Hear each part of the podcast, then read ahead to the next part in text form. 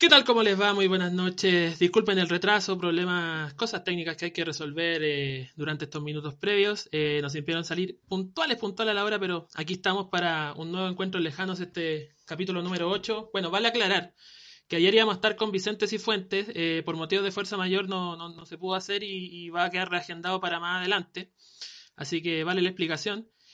Pero eh, sin más preámbulo, hoy tenemos un invitado de lujo realmente, porque es un gran compositor, gran intérprete, eh, uruguayo él de nacimiento, pero tan chileno como cada uno de nosotros, los que podemos estar viendo este, este programa ya en la actualidad con una larga carrera de la que vamos a estar desglosando y repasando distintas vivencias y anécdotas. Eh, con el que hemos compartido también muchos shows, muchos backstage, muchas pichangas, por cierto, también.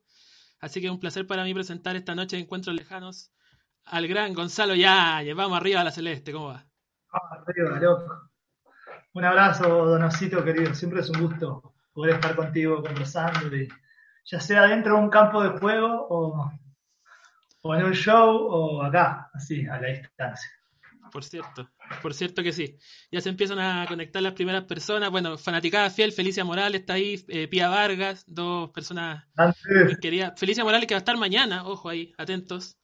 Eh, Esas son dos, dos, de mis mujeres favoritas. Pero, por cierto, por cierto que sí.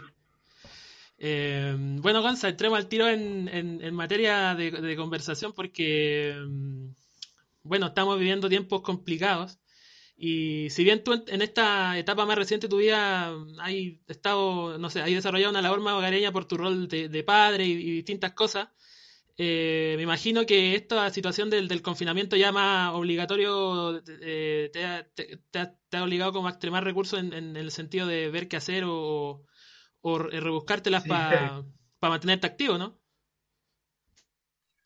Sí, lo que pasa es que también se dividen como, como que yo igual mi vida la, separo o trato de separarla por un lado en el terreno como de lo familiar y de mis hijos y mi mujer y, tirar la casa para adelante y por otro lado, bueno, lo que tiene que ver con la música y con lo que hago de mi vida laboral. Pero es súper difícil de, de, de compatibilizar los dos universos porque como que siento que no termino de disponer realmente eh, o, de, más que nada de enfocarme en ninguna de las dos cosas del todo, porque por un lado le debe pasar a todos los que tienen hijos, siento esa responsabilidad como de, o esa como, como, ¿cómo decirlo? Como, como esa duda y esa, eh, de, en el fondo, de tener que asumir un rol como de casi de, de tener que ser como el profesor, por ejemplo, en el caso de Julián, está aprendiendo a leer y escribir, y, todo el tiempo estoy pensando en eso, pero al mismo tiempo también tengo que estar pensando en un montón de cosas que estoy armando, estoy este, componiendo un montón y tengo que trabajar en las canciones y son para distintos proyectos, estoy produciendo además este, un par de cosas a otros artistas. Entonces, como que, claro, cuando estoy trabajando siento que tengo un poco botado a los niños y como que siento que ellos tienen que estar en un momento, aparte son chicos, entonces tienen que estar en un momento como donde tengo que tener mucho rigor, y no tengo que estar encima, porque si no, claro, es como, para ellos es como vacaciones, van y ponen Netflix y Entonces, como que puta, es re difícil esa parte. Igual trato de cumplir y, y, y, trato de hacer lo mejor que puedo. Obviamente que no tengo la receta y, y no creo que nadie la, la tenga. Trato de, de, de, estar en los dos, en los dos frentes. Y lo que decías tú, también en, en, el frente como del trabajo, por así decirlo, le digo trabajo, pero en realidad de la música. Eh, tiene que ver con que, bueno, este, por lo menos tengo mucho tiempo disponible, entre comillas, como para poder ponerme realmente a componer y, no estoy, y, y estar en la casa con las guitarras ahí, es como todo mucho más llevadero en el sentido de que se me ocurre algo y ya estoy en casa y estoy con la guitarra al lado. Entonces, claro, te tiene, te como, todo el, el la parte creativa. No, la, la, la, parte creativa está como viva, que eso está bueno. Qué bueno. Sí, pues, y eh, cuéntame un poco más también de eso que, que, hay, hay estado haciendo, porque hay, hay canciones en las que, está, hay, las que hay estado trabajando. Bueno, hace, hace, hace un par de semanas apareció ese cover de, de Lento de Julieta Venegas también, pero ahí está, estado trabajando en canciones nuevas tuyas, que, que, que una buena noticia para los que te hemos seguido y, y también cuenta, un poco como de, de, qué va eso, en qué, en qué etapa está y cómo, cómo, eso, cómo se viene esa, esa producción. Mira, lo, lo, de lento fue como un experimento en realidad, porque lo que pasa es eh, que yo cuando estoy en mi casa, obviamente, salvo que esté componiendo temas nuevos míos, cuando estoy tocando, estoy tocando temas de otros. Obviamente no toco mis canciones en mi casa, no es que me ponga a tocar Volvemos a caer, así, Entonces, este, entonces como que estoy tocando y hago mucho, me gusta mucho cantar canciones de artistas que me gustan y, o canciones que me gustan y, y lo que hago mucho es que voy al computador y de repente hago como versiones de canciones. Tengo montones de versiones de canciones de, todo lo que se te ocurra, así como súper desprejuiciadas y como muy súper libre y todo. Y esta vez empecé a armar como ese covercito de Julieta y dije, ¿qué pasa si esta vez este ejercicio que hago, por qué no compartirlo, ya que igual estamos como en tiempo donde la gente tiene más tiempo, por lo menos para escuchar cosas, incluso puede servirle a alguien como de distracción. Y no era algo que artísticamente me parezca como algo tan importante. De hecho, si no hubiera sido esta la circunstancia, no sé si hubiera sacado esa canción. Lo que pasa que dada la circunstancia me parecía que estaba bueno y simplemente la grabé un poquito mejor, le pedí a un amigo que la mezcle y la, y la sacamos, pero en realidad eh, lo que me tiene más ocupado, realmente así como con el objetivo, así como claro, es, una, es un montón de cosas. En realidad estoy produciendo una canción nueva este, con mi amigo, mi nuevo amigo Francisco Victoria, este, que nada, lo encuentro un capo total, un tipazo y además este, con una visión así como muy interesante de la, de la música y de, la canción. Y siempre está bueno como juntarse con gente nueva y que te, te abra un poco también otros horizontes. Así que estamos trabajando por ahí. Por otra parte, estoy armando un proyecto que todavía no tiene nombre, pero va a ser Gonzalo Yáñez y los amigos de la noche o los, borrachos del tablón. tiene, que, tener, tiene que tener un nombre, quiero que tenga un nombre como bien, como medio tanguero, incluso... La banda, la banda de los bohemios, no sé, no sé cuál es el nombre de la, de la barra brava del, del Wander de Montevideo. No tenemos, pero ay, podría ser, la banda de los bohemios no está mal, bien loco, grande. lo, que importa, lo que importa más que el nombre es que es un disco que estoy pensándolo como un disco de canciones como más arrabaleras y como más del estilo de mis canciones como más ligadas al Río de la Plata, tipo encadenado, día y vuelta, jugando el solitario, ese tipo de canciones como más con más pachorra, y, pero, y, como que ese disco está más comunicado como con lenguajes más populares como la cumbia, como la música norteña mexicana, como el bolero. Y además de eso estoy haciendo un dúo, estoy componiendo eh, muchas canciones para un dúo que tengo en mente y que tengo ya medio armado, que no voy a contar con quién es ese dúo, pero se viene, se viene con todo. habrá tiempo para saberlo, habrá tiempo. Sí, sí, sí. Mira, llega llegan dos personas preguntan lo mismo. Mira, aquí Paranoid Android eh, pregunta, Gonzalo cuenta, y la Pía también, Pía Vargas, pregunta, ¿cuál es el secreto de la juventud eterna? ponerse una luz en la que parezcas un fantasma, por ejemplo, claro. La, juventud eterna, es, eso es una falsedad absoluta. O sea, la cáscara puede que todavía se mantenga bastante decente, pero por dentro esté hecho pelota. No, yo creo, hablando en serio, yo creo que hay que tratar, hay que tratar con todas las dificultades que eso significa, hay que tratar de no tomarse las cosas tan a pecho, no tomarse a uno mismo tan en serio, eso yo creo que también es una buena clave. El que se toma muy en serio es casi, casi, casi muy probable que termine eh, entrando en algún, en algún tipo de crisis de estrés o de como que cuando vos tenés objetivos demasiado rigurosos y, te crees que te pones en la postura de un artista muy importante y todo ese tipo de cuestiones, la responsabilidad crece un montón y al final no hay que olvidar que no somos nada. Y, este tipo de situaciones nos lo demuestran y, el no sentirse nada, ser parte de algo grande y no más que eso, es una buena forma de tomarse las cosas un poquito más a la ligera, que no quiere decir no tener claras ciertas cuestiones ideológicas fundamentales, pero sí, este, creo que está bueno algunas cosas sí tomárselas así como con mucha calma y disfrutar de lo que uno hace, porque en el fondo si vos te trazás muchas metas y te pones muchos objetivos y te tomas muy en serio, muy probable que al final termines padeciendo lo que más amás, que en el caso mío es la música y yo la hago desde un lugar que no quiero nunca perder lo lúdico, nunca quiero perder como el espíritu de lo que soy, que es un, un niño que agarró una guitarra y se puso a tocar y le gusta hacer canciones. Y eso tiene una cosa como mucho más de jugar que de nada. Y si yo mi vida no, las, no la vivo así, después cuando agarre la guitarra no estoy jugando, estoy como trabajando y, ahí se tiñe la música de un color que no, a mí no me interesa. Entonces, qué sé yo, esa puede ser una, y la otra jugar a la pelota. Fundamental. Pero, pero puta, e, esa parte, loco, la vengo padeciendo porque me lesioné el año pasado y no, todavía no me recupero de la rodilla. De hecho, yo pensé que la cuarentena me iba a venir bien para volver después de la cuarentena y todavía me duele, loco. Pero bueno. Está, bueno, está, complejo volver a, está complejo volver a las viejas pichangas, pero bueno, ahí, ahí habrá tiempo para recomponer esa, esa lesión. Mientras tanto, eh, hay que jugar al PlayStation por mientras, como para no perder el. Para, no perder el espíritu, por lo menos. El hábito, el espíritu, claro. Oye, Gonza, mira, justo que, que mencionabas y hablabas del, del, niño que tomó la guitarra, te quería llevar como a esa, a esa época, porque, bueno, en tu, en tu familia, digamos, tenías estímulos muy directos y, y, claros en cuanto, en cuanto a la música, pero quiero saber más en cuanto como a tu, a tu, a tu descubrimiento personal respecto a eso. ¿En qué momento como que tú decís que la música puede transformarse más allá de todo lo que te rodea, ¿no? Que puede transformarse en un, en un elemento como vital, central en, en tu vida. Mira, yo siempre me acuerdo, mi papá, eh, que vive en Uruguay, está casado con una cantante para niños, eh, que es como la cantante del grupo más emblemático de la historia de la música uruguaya infantil, el grupo de música para niños.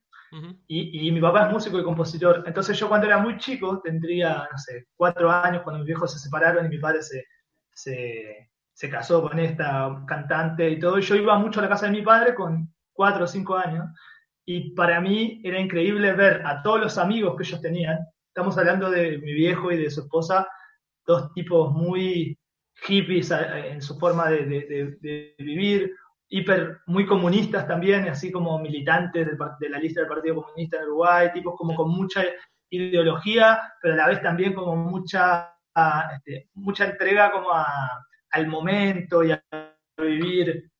Esa cosa que tienen los músicos como de, pasarlo bien y como de disfrutar. Y yo me acuerdo que yo tuve la suerte de, que en la casa de mi viejo y, siempre había muchos músicos, amigos de ellos, capos, tipo, no sé, como de eh, Urbano Morales, Eduardo Mateo, ese tipo de gente. Ese, el corto Buscaglia, que era, es el papá de Martín Buscaglia, uruguayo.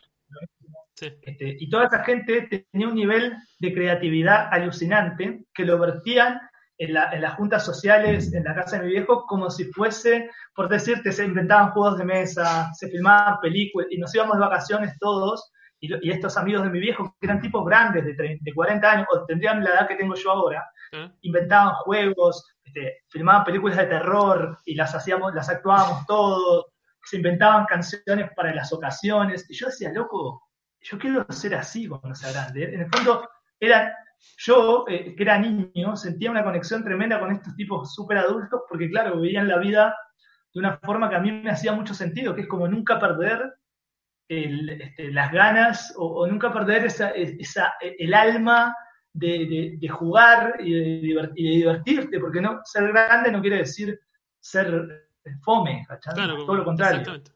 Al contrario, porque justamente le vas agregando pimienta a tu vida y seguramente la diversión la podés llevar a extremos mucho más, este, mucho más allá. Entonces, eh, ellos fueron un gran ejemplo. Ellos fueron un gran ejemplo y yo dije, loco, yo tengo que hacer esto. Sea música, o bueno, en el caso mío yo ya tocaba a esa edad porque veía a mi papá tocar y porque aparte que la casa de mi vieja mi vieja, bueno, también es artista, el esposo de mi madre trabajaba en la industria musical y además era, mi vieja era nieta de los fundadores de la primera tienda de discos e instrumentos en Uruguay. Entonces tenía como demasiada, demasiados estímulos al respecto y, y, la verdad que nunca me di cuenta en el momento en el que la hice conexión. Yo siento como que toda la vida la música estuvo ahí, simplemente era cosa de, nada, como que es parte de mí, ¿no? Es como decir, como algo que está, viene conmigo un poco. Claro, y esa, esa, esa, búsqueda como de, de, ver, ver todo eso, eh, toda esa gente que te lo rodea y decir, eh, bueno, yo también quiero hacer esto. Ahora que mencionabais lo de la tienda de discos, me, me, recordé que por ahí en algún, en alguna, en algún otro lado mencionabais eso que, de que pasabais mucho tiempo en esa tienda, como que, que, que, que, una buena parte de tu infancia como que estuviste ahí deambulando y, y, me imagino que eso también fue decisivo a la hora de decir como no solo puedo disfrutar de la música, sino que también puedo tocar y puedo hacer cosas yo mismo, digamos, ¿no? Lo que pasa es que, por un lado, era increíble, porque yo, yo vivía en el departamento, mi mamá, o sea, yo vivía con mi mamá, y mi mamá vivía en el departamento de arriba de la tienda esta. Entonces yo llegaba al colegio, me iba directo a la, a la tienda a tocar la batería, me instalaban como los instrumentos, porque era el nieto del, el bisnieto del capo. Entonces era como, dale, Gonzalito. ah, me tenían, aparte me tenían buena. Juegue y además que igual me tenían buena, yo siempre fui así como iba a decir, siempre fui simpático, pero, siempre fui así como que me llevo bien con la gente en general. Y, me, me, enchufaban las guitarras y yo, y, por ejemplo me pasaban cosas que no le pasan al común de la gente, que es que mi abuela, por ejemplo, que trabajaba en esta tienda de discos, un día, por ejemplo, llegó y me dijo, Tomás, Gonza, esto acaba de llegar a Estados Unidos y la está rompiendo allá, y era el disco El Nevermind, de Nirvana, por ejemplo a mí, o sea, que tu abuela te regale el Nevermind, no creo que sea una cosa como muy... No, seguramente le pasó a muy poca gente. Y claro, y, fue antes de que fuera el boom acá en Latinoamérica, entonces como que, nada, ese tipo de cosas estaban buenas. Tenía mucho acceso a música, que es algo que estaba genial. Bien, oye, ¿y cómo fue? Em, porque tú tenías, eh, como, como venías mencionando, tenías ese, ese, esa dualidad, ¿no? Por el lado de tu papá, eh, una cuestión netamente musical de la ejecución, ¿no? De como de, de, de, hacer, de hacer música. Y por otro lado tenéis también a... Eh, lo que veíais lo que lo que hace lo que hace y lo que sigue haciendo Alfonso digamos que es una cuestión de la industria entonces teníais como por un lado el lado del escenario y por otro lado también el, el lado de detrás detrás de cómo fue para ti eso como de tener como esa idea tan global de la música desde, tan chico? ¿Cómo te estimuló? Yo nunca vi en mi casa el lado de la industria de la música, porque Alfonso, por sobre todas las cosas, es coleccionista de discos. Eh, eh, su primer, o sea, el loco está en la música porque ama la música, no es como que ama, ama el negocio. No, claro, claro. Entonces estaba bueno porque en la casa de mi vieja también yo tenía todos los discos de los Beatles, de Dylan, de Bowie, de los Kings, de los Birds, de los que se te ocurran. Entonces yo te, eh, y además Alfonso tenía, el esposo de mi madre, tenía guitarras y tocaba. En realidad él es músico, lo que pasa es se dedicó a esto, bueno, porque evidentemente tenía una visión que estaba buena con respecto a la, a, la producción musical. En realidad en Uruguay era productor musical. Entonces, eh, no es que yo, como que el concepto en mi casa era como de la industria, era más como de la música. Simplemente que, claro, más vertido a eso, pero, pero siempre desde la música y siempre desde escuchar canciones y analizar las canciones. Y, por ejemplo, me acuerdo de cosas como el esposo de mi, mamá, de mi vieja siempre venía con discos que iba a sacar, que iba a editar con su sello, y me los mostraba antes. Y me pasó con cosas geniales, como por ejemplo, qué sé yo, Los Tontos, este, me pasó con No Te Va a Gustar, con La Vela Puerca, con Jaime Ross, con cosas geniales. Entonces está como que nunca, no, es que se, no, es que eran mundos tan distintos. Eh, lo que sí, en la casa de mi madre había más rigor de horarios, porque mi mamá era mi mamá, entonces me tenía tipo más cortito. Y en la casa de mi papá era como chipe libre y, hasta las 6 de la mañana, yo que era un niño, me quedaba hasta esa hora con los pies, con los grandes. Ahí con toda era la distinta la onda. Claro, obvio. Así, quedé. quedé así para siempre. Oye, Gonza, ¿y qué pasa cuando, cuando ya llega un momento y te dicen nos vamos a Chile? ¿Qué pensabas tú ya como en esa incipiente como búsqueda musical de, de, lo que pasaba aquí en Chile? ¿Qué sabías y o qué, qué referencia tenías como de nos vamos a Chile? Ah, ahora con qué me voy a encontrar? Tenía poquísimas referencias de Chile, la verdad que yo todavía no estaba al tanto, era chico, pensé que tenía 13 o 14 años nomás, 13 cuando me dicen que nos venimos a Chile. Entonces, nada, estaba en plena adolescencia, recién me había hecho como mi propio círculo de amigos, así como fuerte en el barrio, en Malvin, donde yo vivía. Como que había hecho primero el liceo, que es como séptimo básico acá. Entonces, como que esa primera instancia como de enseñanza media en Uruguay, como que yo me, había empezado como a descubrir un poco a mí el tipo de gente con la que, con la que tenía más afinidad. Entonces como que justo en ese momento, que es como un momento clave en la vida, así cuando uno empieza como a armar su, su digamos, como su clan, me dicen nos vamos a Chile y bueno, obviamente no tenía mucho poder de decisión, era mi mamá que se venía a Chile con su marido y yo, bueno, vamos, ¿qué vamos a hacer? y cuando llegué, me costó un tiempo porque yo llegué y, y, yo siempre digo un poco en chiste, pero yo, claro, en esa edad, yo estaba en mi edad así como Jim Morrison. ¿Ya? Como que era fanático de los Doors y estaba como súper así alucinado y con onda rey lagarto, escribía poesía. y era como súper así, como, bueno, como en esa adolescencia, así como que uno busca algo y es fan de algo y se creía, me creía Jim Morrison heavy. Sí, te, te, a mimetizar un poco. un boludo.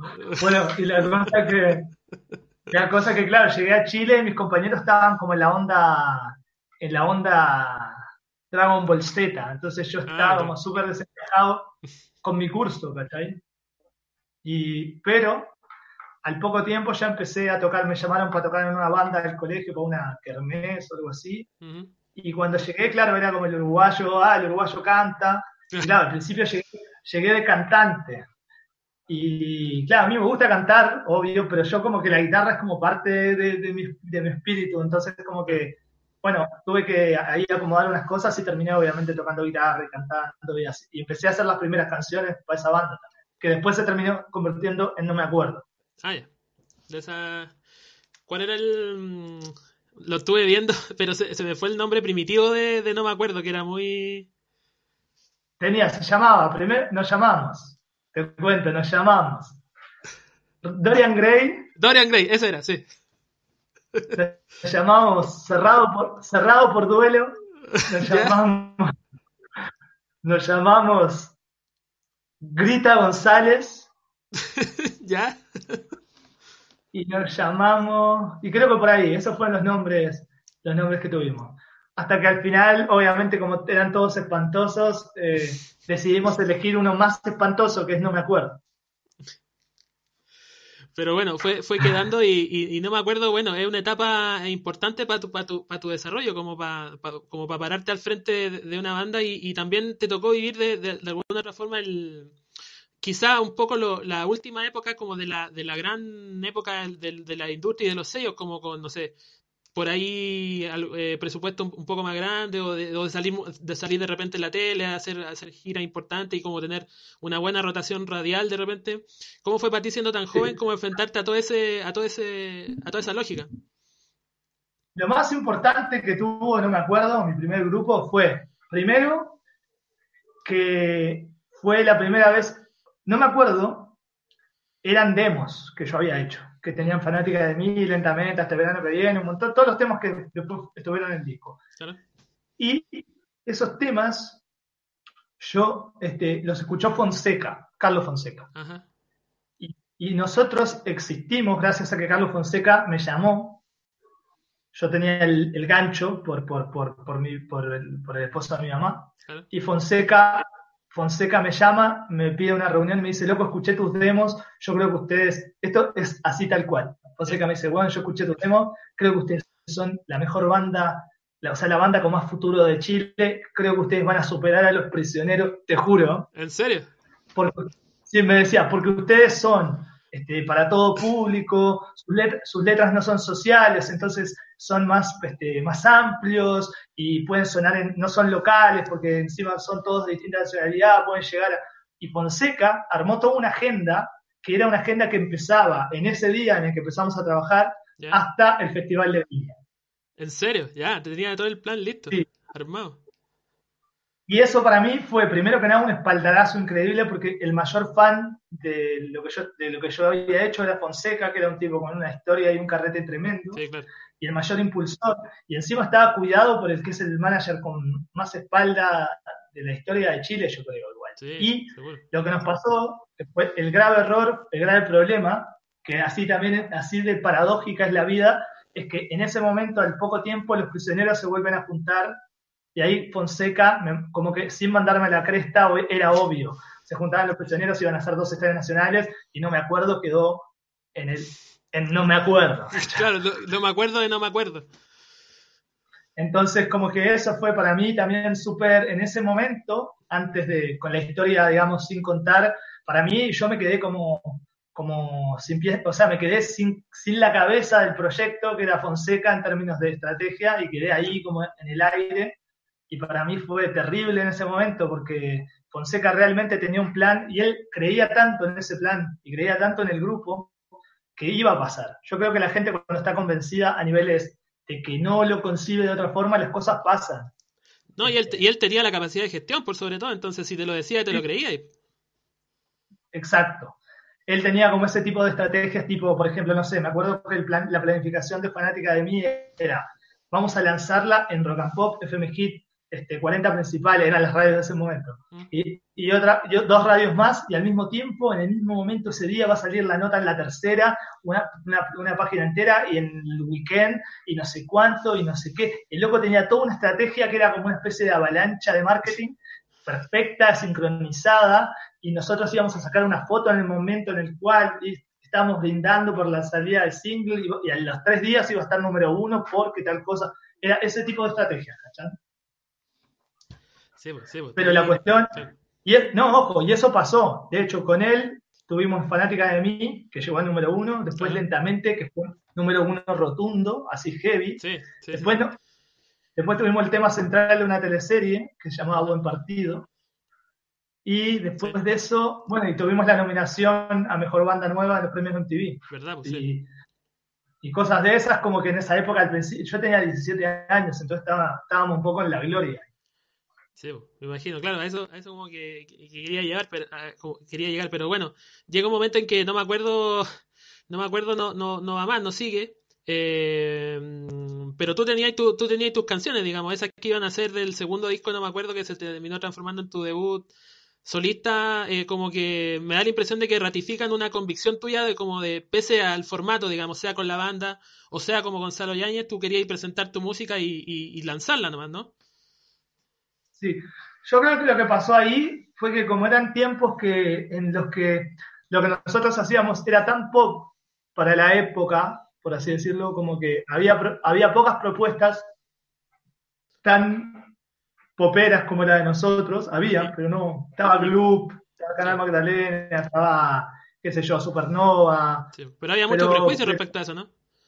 Había mucho prejuicio y, yo sentía que, las canciones que iban a ir en el segundo disco, no me acuerdo, que eran tipo, no me lo pidas, y ese tipo de canciones, a mis 20, volvemos a caer, jugando al solitario, yo sentía que eran canciones que estaban demasiado buenas como para sacarlas con bajo la etiqueta de un grupo que era visto como una cosa así medio chatarrienta. Estaba muy encasillado.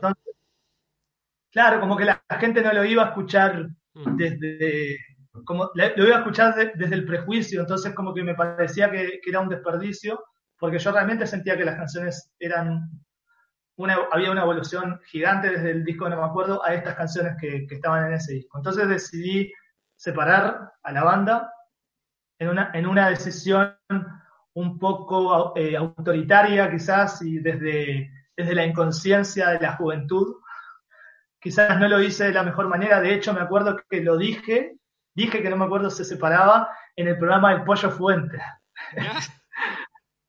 antes, antes de decírselo a mis compañeros. ahí, ahí todo, claro, de, una pieza. O sea, estaba en el programa del Pollo Fuentes, que no me acuerdo cómo se llamaba, Venga conmigo, sería alguno de esos. Claro, ahí en Canal 13, este, ¿no?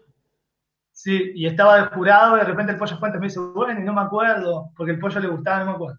Y le dije, no, pues la, verdad que la banda este, ya no, no, existe más. Este, aprovecho a contar que soy solista y, mis compañeros de banda me querían matar, me a buscar a mi casa para, pegarme.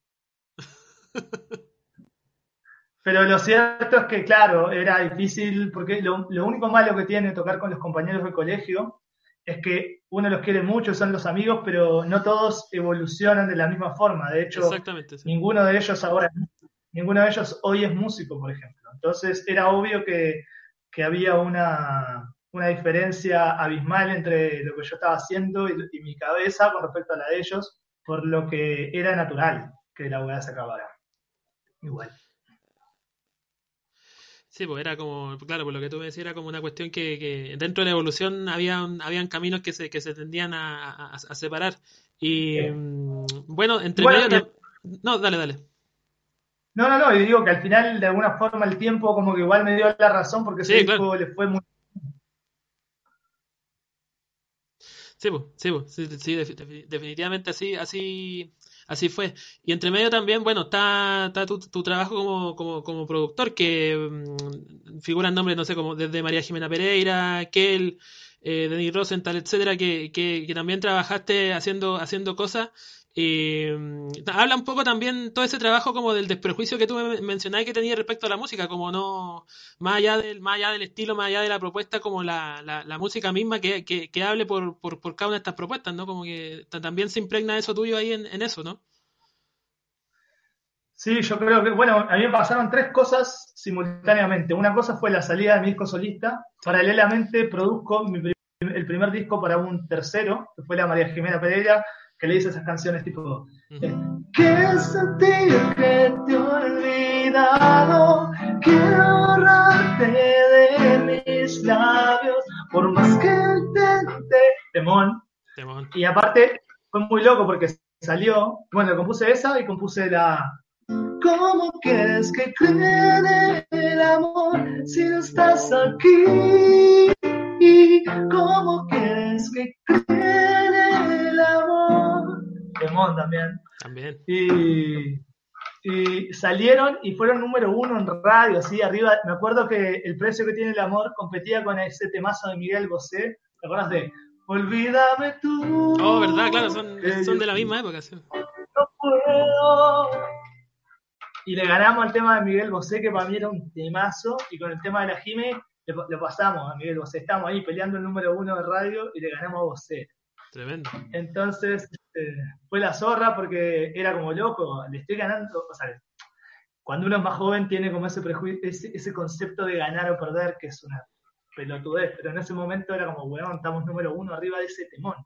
Y bueno, a partir de eso se me genera y se me abre todo el campo de, como, como, compositor y productor para otros, y paralelamente empiezo a tocar en Los Prisioneros también. Entonces, entonces fue como así, como que era un momento de muchas cosas pasando al mismo tiempo.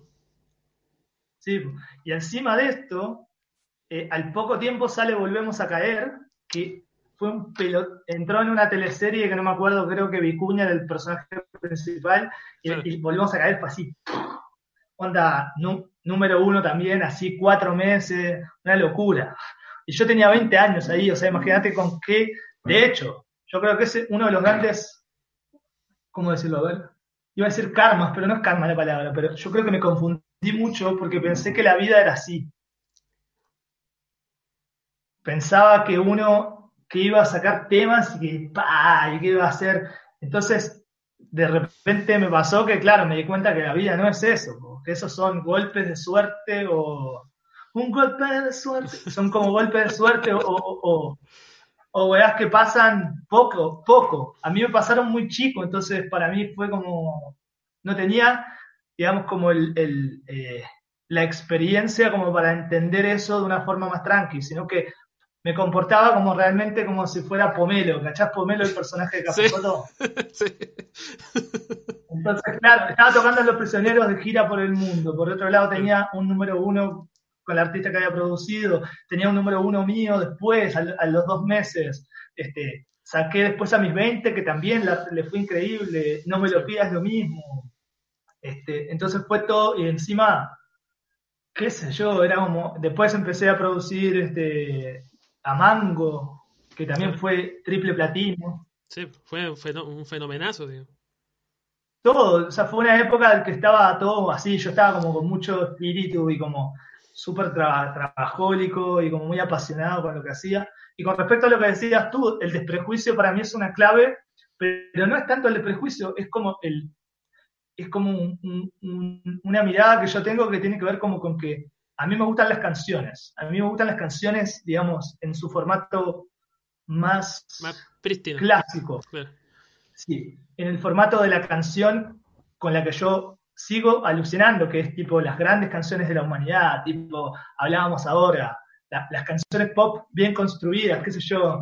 eh, na, na, na, na, na, wanna put it on, saying something stupid like I love you. Las canciones que, son, que parece que las, las compuso Dios. una entidad, Dios, ¿no? O sí, ¿cómo es? Sí, la la la la la la. Claro que sí. Como las melodías que son inolvidables. Y todo ese rollo, como con la canción, para mí abarca cualquier género. O sea, para mí también yo creo que en el pop se pueden hacer canciones, en el pop incluso más adolescente. Onda, qué sé yo, por ejemplo, no estoy comparando esas canciones con esta, pero por ejemplo, onda, no, onda, por ejemplo, no me busques, no lo intentes, solo entiende que no quiero saber, no escuchar nada de ti y te voy a borrar por siempre de mi vida. Ya no sigas, me lastimo, ya es tarde, ahora debo seguir. Ese tipo de canciones como pop que son como que las hubieras escuchado antes, yo creo mucho en, en- en la buena melodía clásica.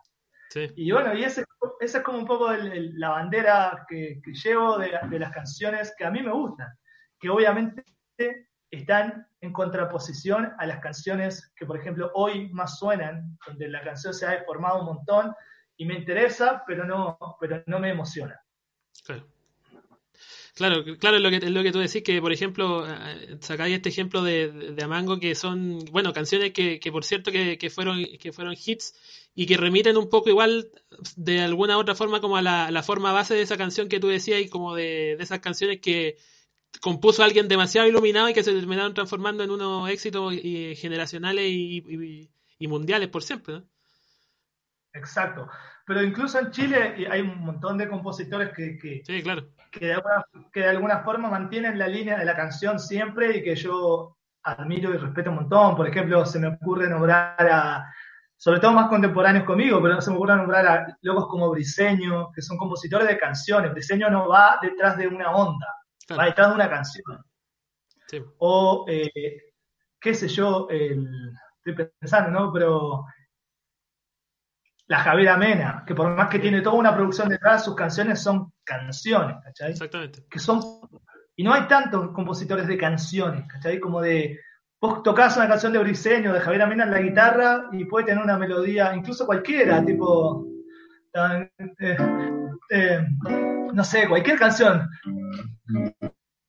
Tengo tantas nada que agradecer. Fracasar siempre y a pesar de todo terminar pasándola también. Como son las clásicas, melodías clásicas, o la Javi Mena. Tenemos que tener nuestras vidas perdidas en direcciones nulas. Eso es precioso, ¿cachai? Esos compositores son los que a mí me gustan. Sí, pues, y bueno, eh, todo esto, todo esto que estamos nombrando tiene, bueno, tiene una clave que, que, es el amor por el formato, ¿no? Por, por la canción misma que lo hemos, que lo hemos dicho, y yo creo que, que, tú has desarrollado muy bien esa labor, como de, como de lograr durante tantos años seguir haciendo, seguir haciendo canciones y seguir como esa, esa línea, ¿no? Como hacer de canciones, eh, tiene, tiene mucho, tiene mucho que ver con, con la, con, con lo, con lo que tú has hecho durante, durante, durante tu carrera, ¿no? Que es como respe- respetar como el, la, la idea, como el, el estandarte, el estandarte de la canción. Sí. Me pasa que inevitablemente hay, hay ciertos momentos en los que igual me siento un outsider, ¿cachai? Ujú, Bajo, este, bajo esta premisa, digamos. Porque es cosa de escuchar lo que está sonando en general, así como lo que copa un poco la- los algoritmos de, lo- de- de Spotify, y te das cuenta que en muchos casos estás un poco yendo por otro canal. Pero no me, no me preocupa. A veces me, siento así, pero en general es lo que yo disfruto y es lo que a mí me gusta, y creo que primero y principal, uno como músico siempre tiene que responder a su propia corazonada, que es la- lo que te emociona a ti y lo que te hace vibrar a ti. Exactamente, sí. Eso, eso me parece, concuerdo contigo, y que es una cuestión eh, clave. Mira, llegan algunos comentarios más. Eh, la Felicia Morales dice, aguante el grunge. Eh, aguante, Feli. Paolo Farías dice aguante Gonza y bueno, Rod Cáceres ahí también decía aguante Briseño eh, y Paranoid Android pregunta, loco, ¿cómo lo haces para escuchar radio hoy en día? ¿Cómo lo hago para escuchar radio? Claro, es que nombráis como nombráis como las canciones actuales como las que lo que habláis de que los que copan los algoritmos de, de, Spotify y todo eso, ah. como de como de que igual estáis pendiente de las cosas que pasan, ¿no? Como como siento que ah, siento que tu lógica va por otro lado, por así decirlo.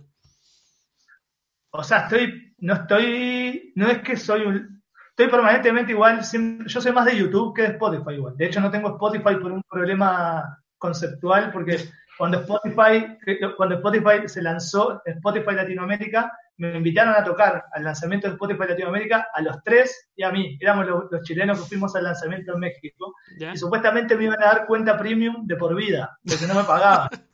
Y al mes y al mes me la sacaron. Y yo les escribía a los locos, loco, ¿qué onda? Y, y, me dijeron, no, cabrón, que no sé qué. Y dije, ah, nunca más, loco, nunca voy a pagar Spotify, nunca.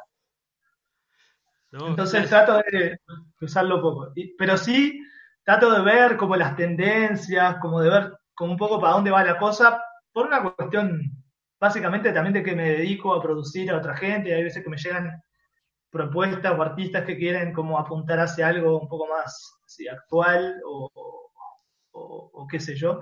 Y por eso lo hago, pero no es como que no disfruto, o a veces me he encontrado con cosas que puedo llegar a disfrutar, pero en general no es tan así. O sea, lo, tomo como una especie de, ejercicio, así como. Claro.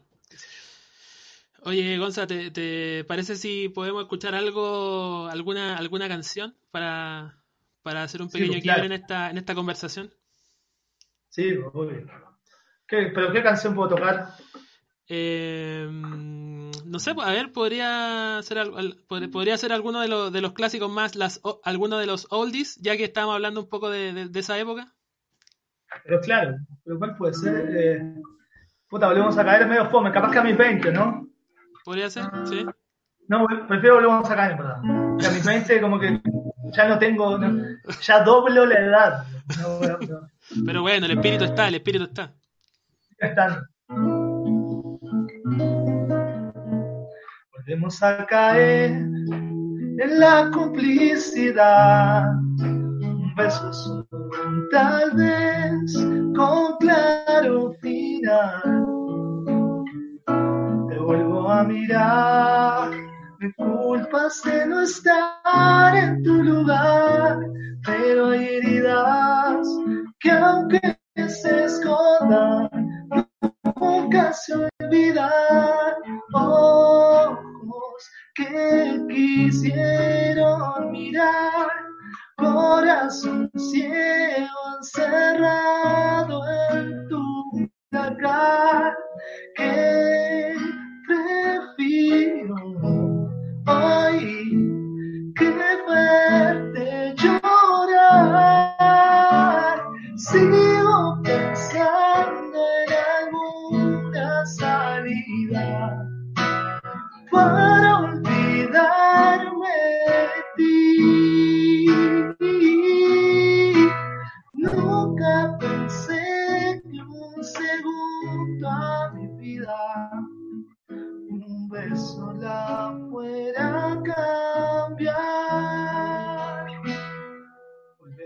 caer como una noche más. Me pides que sea yo, me quieres cambiar. Que si nos enterra este jodido amor más de una vez, pero las tumbas entierran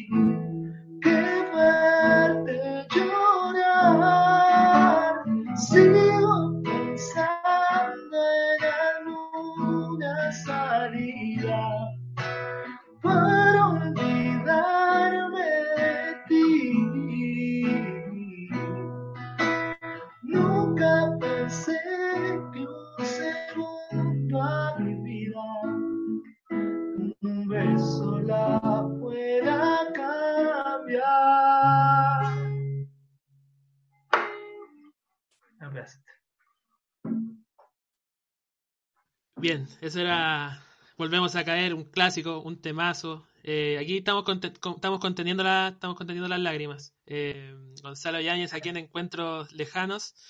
Eh, mira, saber, llegan unos, algunos comentarios. Vamos a, vamos a, vamos a leer. mira, la Pía Vargas dice: Solo quiero decir que el color de mi pantalón y no me lo pidas me emocionan de verdad. Hermosas letras. Toquemos un pedacito del color de mi pantalón para Pía. Por favor. Esta canción, cuando la hice, yo estaba tratando de hacer como mi propia versión de Loco tu forma de ser, de los decadentes. Se ve, se ve ahí. Hoy, Seo tiene una. Hoy cambié la radio de estación y hasta el color de mi pantalón. Mandé a reparar mi corazón no recuerdo dónde quedó. Voy a besar a cualquier mujer y quedarme hasta el amanecer. Y me voy a perder por ahí. Voy a ser un borracho feliz. Salir con mis amigos que siempre están conmigo y calmar mi ansiedad. Sin embargo, no puedo olvidarme de ti. Por más que lo intento, hay algo que aprendí. Que por más que quiera enterrar tu recuerdo, siempre vas a estar aquí. Sin embargo, no puedo olvidarme de ti, porque no sería el que siempre fui, el que te llevaba de noche a tu casa, que cuando hacía frío te abrazaba fuerte.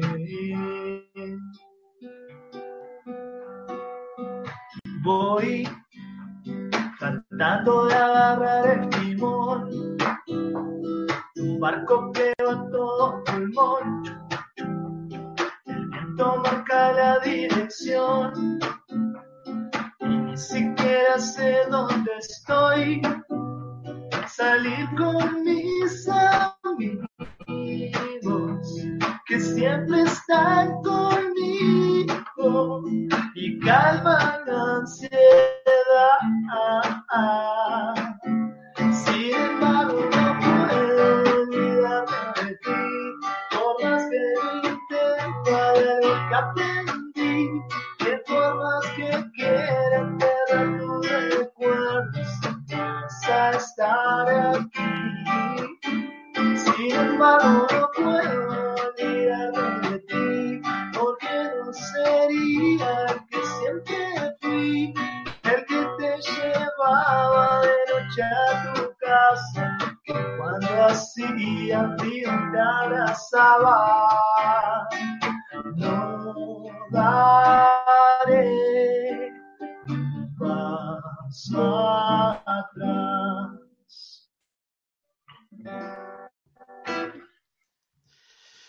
ahí teníamos un, Para vos, un, do- un, dos, un dos por uno eh, también con, con. Mira, la pía dice, ¿estoy cantando? Definitivamente sí.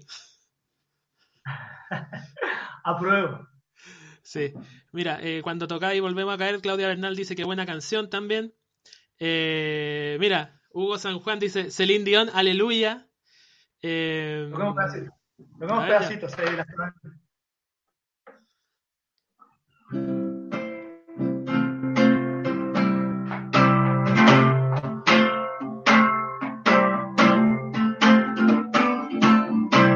Quisiera ir a regar las flores del jardín, pasear en bicicleta cual Amelie, entrar en tu cabeza y quedarme a vivir.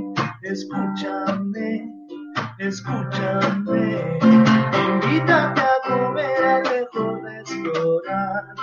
No sé por qué la carta siempre está en inglés, seguro que la suerte un día va a cambiar escúchame y verás.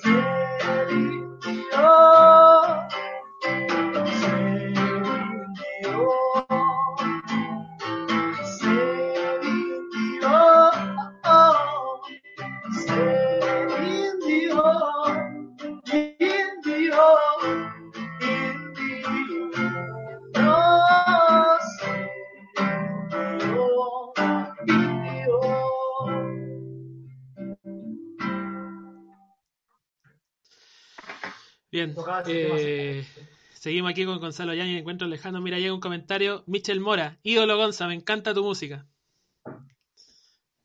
Gran jugador, Michel. Sí, gran, valor, gran valor. Eh, mira, aquí eh, Rod Cáceres dice: Mi preferida es algo de ti, Temón. Ya, tocámosla. Dale.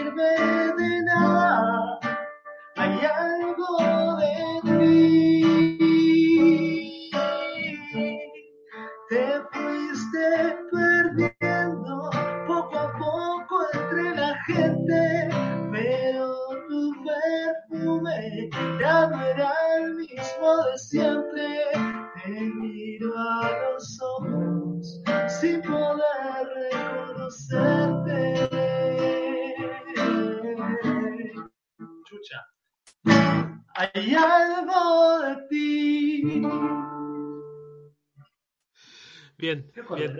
Se corrige ahí, pero se, se, logra. Gonzalo Yáñez. Oye, una, una buena, un buen rally de, de, canciones ahí. Eh, mira, llega comentando Gabriel Beltrán, dice temazo este. Y Felicia Morales dice, aquí haciendo las segundas voces. Felicia Morales grabó los chelos y las voces de ese tema. Viste que ya sale, hay algo de ti, hay algo de ti. Uh, uh, esa, esa voz la grabó la Feli. Y en los chelos del tema. Tiene... Sí, pues, sí, pues, eh, es verdad, el aporte ahí de, de Feli, bueno, como, como en tantos discos, como en tantas como en tantos escenarios.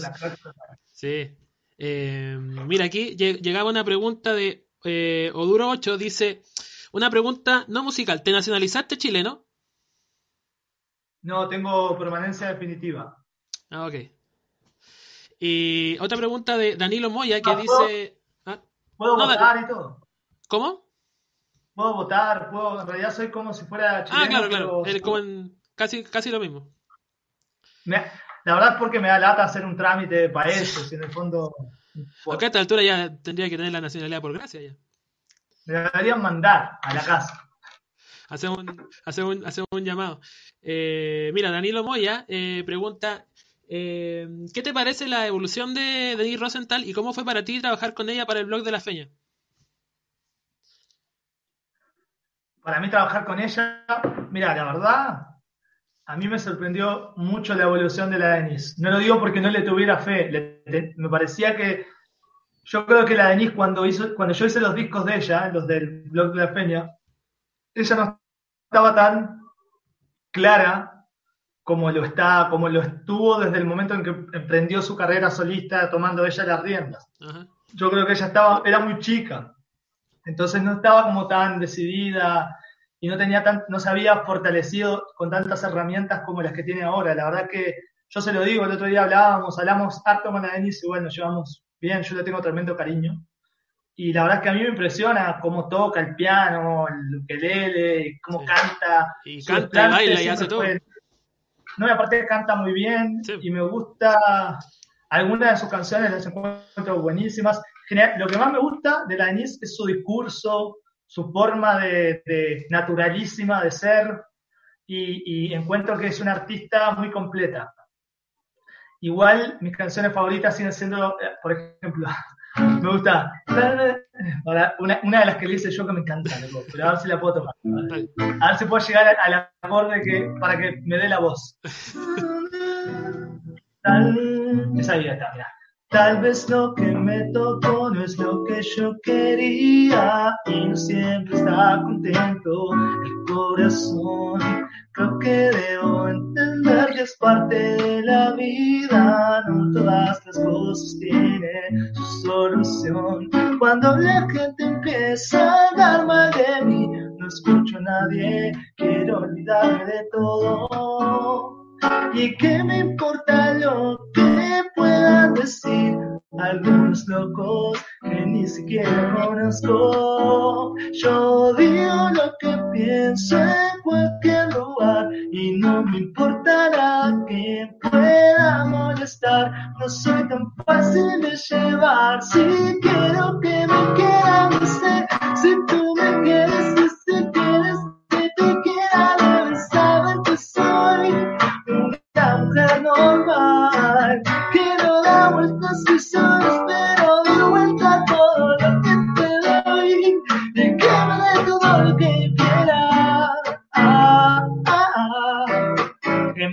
esa canción. Me encanta. Gran tema, gran tema por lo demás, sí. La recuerdo bien. De hecho, ¿Sí? si no dijera, encuentro que la letra tiene unas cosas demasiado adolescentes, pero si no, hasta me gustaría hacer una versión así medio comedia soulera, así como piano, y como una, base medio hip hopera. Está pintada, está pintada. Me gusta mucho.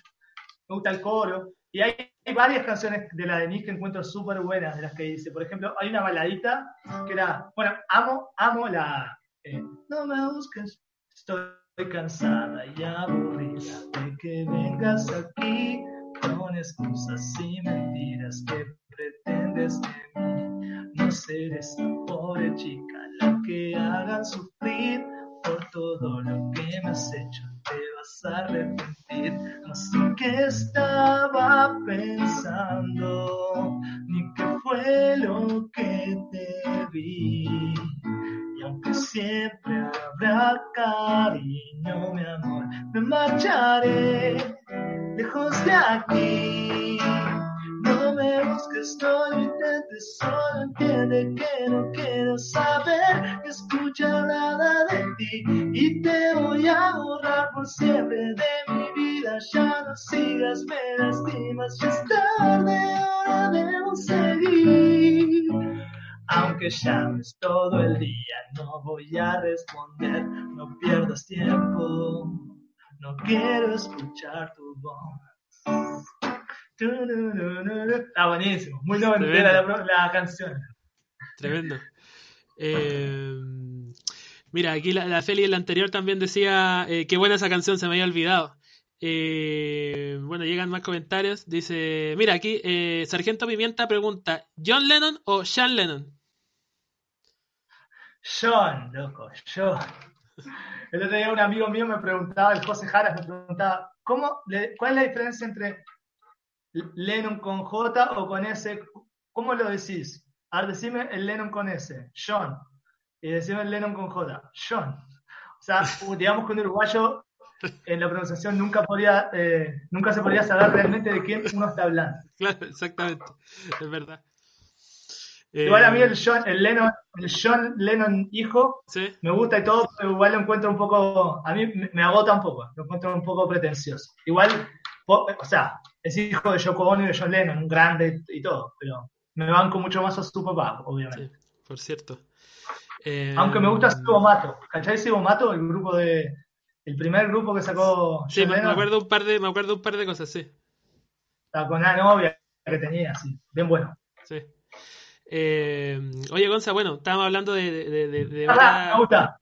A ver, a ver. She won't speak to me. ¿Cómo es? To me. Won't speak. I need some my own phone. Ese es un temor. Sí. I don't wanna turn a perfect man. Wake up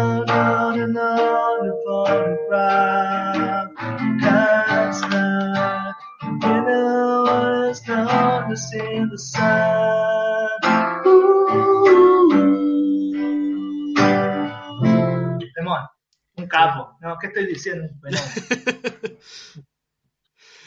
Bien.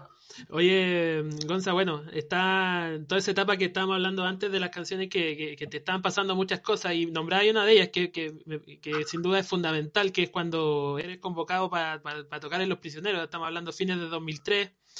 Y bueno, tú, tú, tú, tú como uruguayo, bueno, está esa, está esa historia de que tú, siendo muy chico, estuviste en esa única vez que Los Prisioneros tocaron en Montevideo, ¿no? Sí, yo estaba en los, en los brazos de mi mamá. Claro. Eso es la historia que más le gusta a Jorge. Como Jorge cree que me, me pudo poseer mi, mi- mi mente Desde ese momento. era- Sí. Sí, yo creo que, claro, estuvo en la única, es la primera vez que los prisioneros salieron de Chile. Claro, claro, claro, verdad, sí, tiene razón. Y yo estaba, yo estaba en ese concierto que se llamaba Montevideo Rock. Y, y nada, y, y qué heavy cómo es de, de, de indescifrable y también de, de obvia la vida. Parece como si fuera un guion mal, pésimamente escrito, así, como que es todo demasiado obvio. A veces, otras veces no. Sí, bueno, y bueno, y ese, ese, ese, bueno, primera pronto que, sin, sin, sin saber ninguno, ni cada uno del otro, digamos, pero ya en tu etapa, bueno, cuando llegáis a Chile me imagino que te empezáis a tomar más conciencia y y a sopesar el, el legado de, de los prisioneros y de Jorge González estando, estando acá en Chile, ¿no? Pero llega el momento en que te encontráis definitivamente con Jorge González, que es cuando él produce mm, esa canción cada día más de, de, de No me acuerdo, y de ahí parte esa historia que después te lleva a los prisioneros. ¿Y cómo fue para ti? ¿Cómo se fue configurando? Primero desde la admiración, me imagino, pero ya después desde, desde esa profunda amistad, la figura de Jorge González en tu vida. Puta, yo, mira, te voy, voy a hacer algo que. Si la tengo puesta, no la tengo. Voy a, voy a buscar, dame un segundo y te voy a mostrar el motivo por el que nos hicimos amigos con Jorge. ¿tá? Dale, dale, ¿Te das dale. Dale, te esperamos. Bueno, ahí está Gonzalo Yáñez. Estamos en los encuentros lejanos. eh, estamos esperando a que traiga una, una referencia importante. Estamos hablando de su, de su, bueno, de su vínculo que, todos conocemos con, con el maestro Jorge González. Gracias a todos los que están comentando. Vamos a seguir leyendo. Manden preguntitas y alguna petición de canción para más adelante. Eh, recordemos que mañana estamos con Felicia Morales, 21 a 30 horas, no se lo pueden perder. Y ya para la próxima semana tenemos un importante también.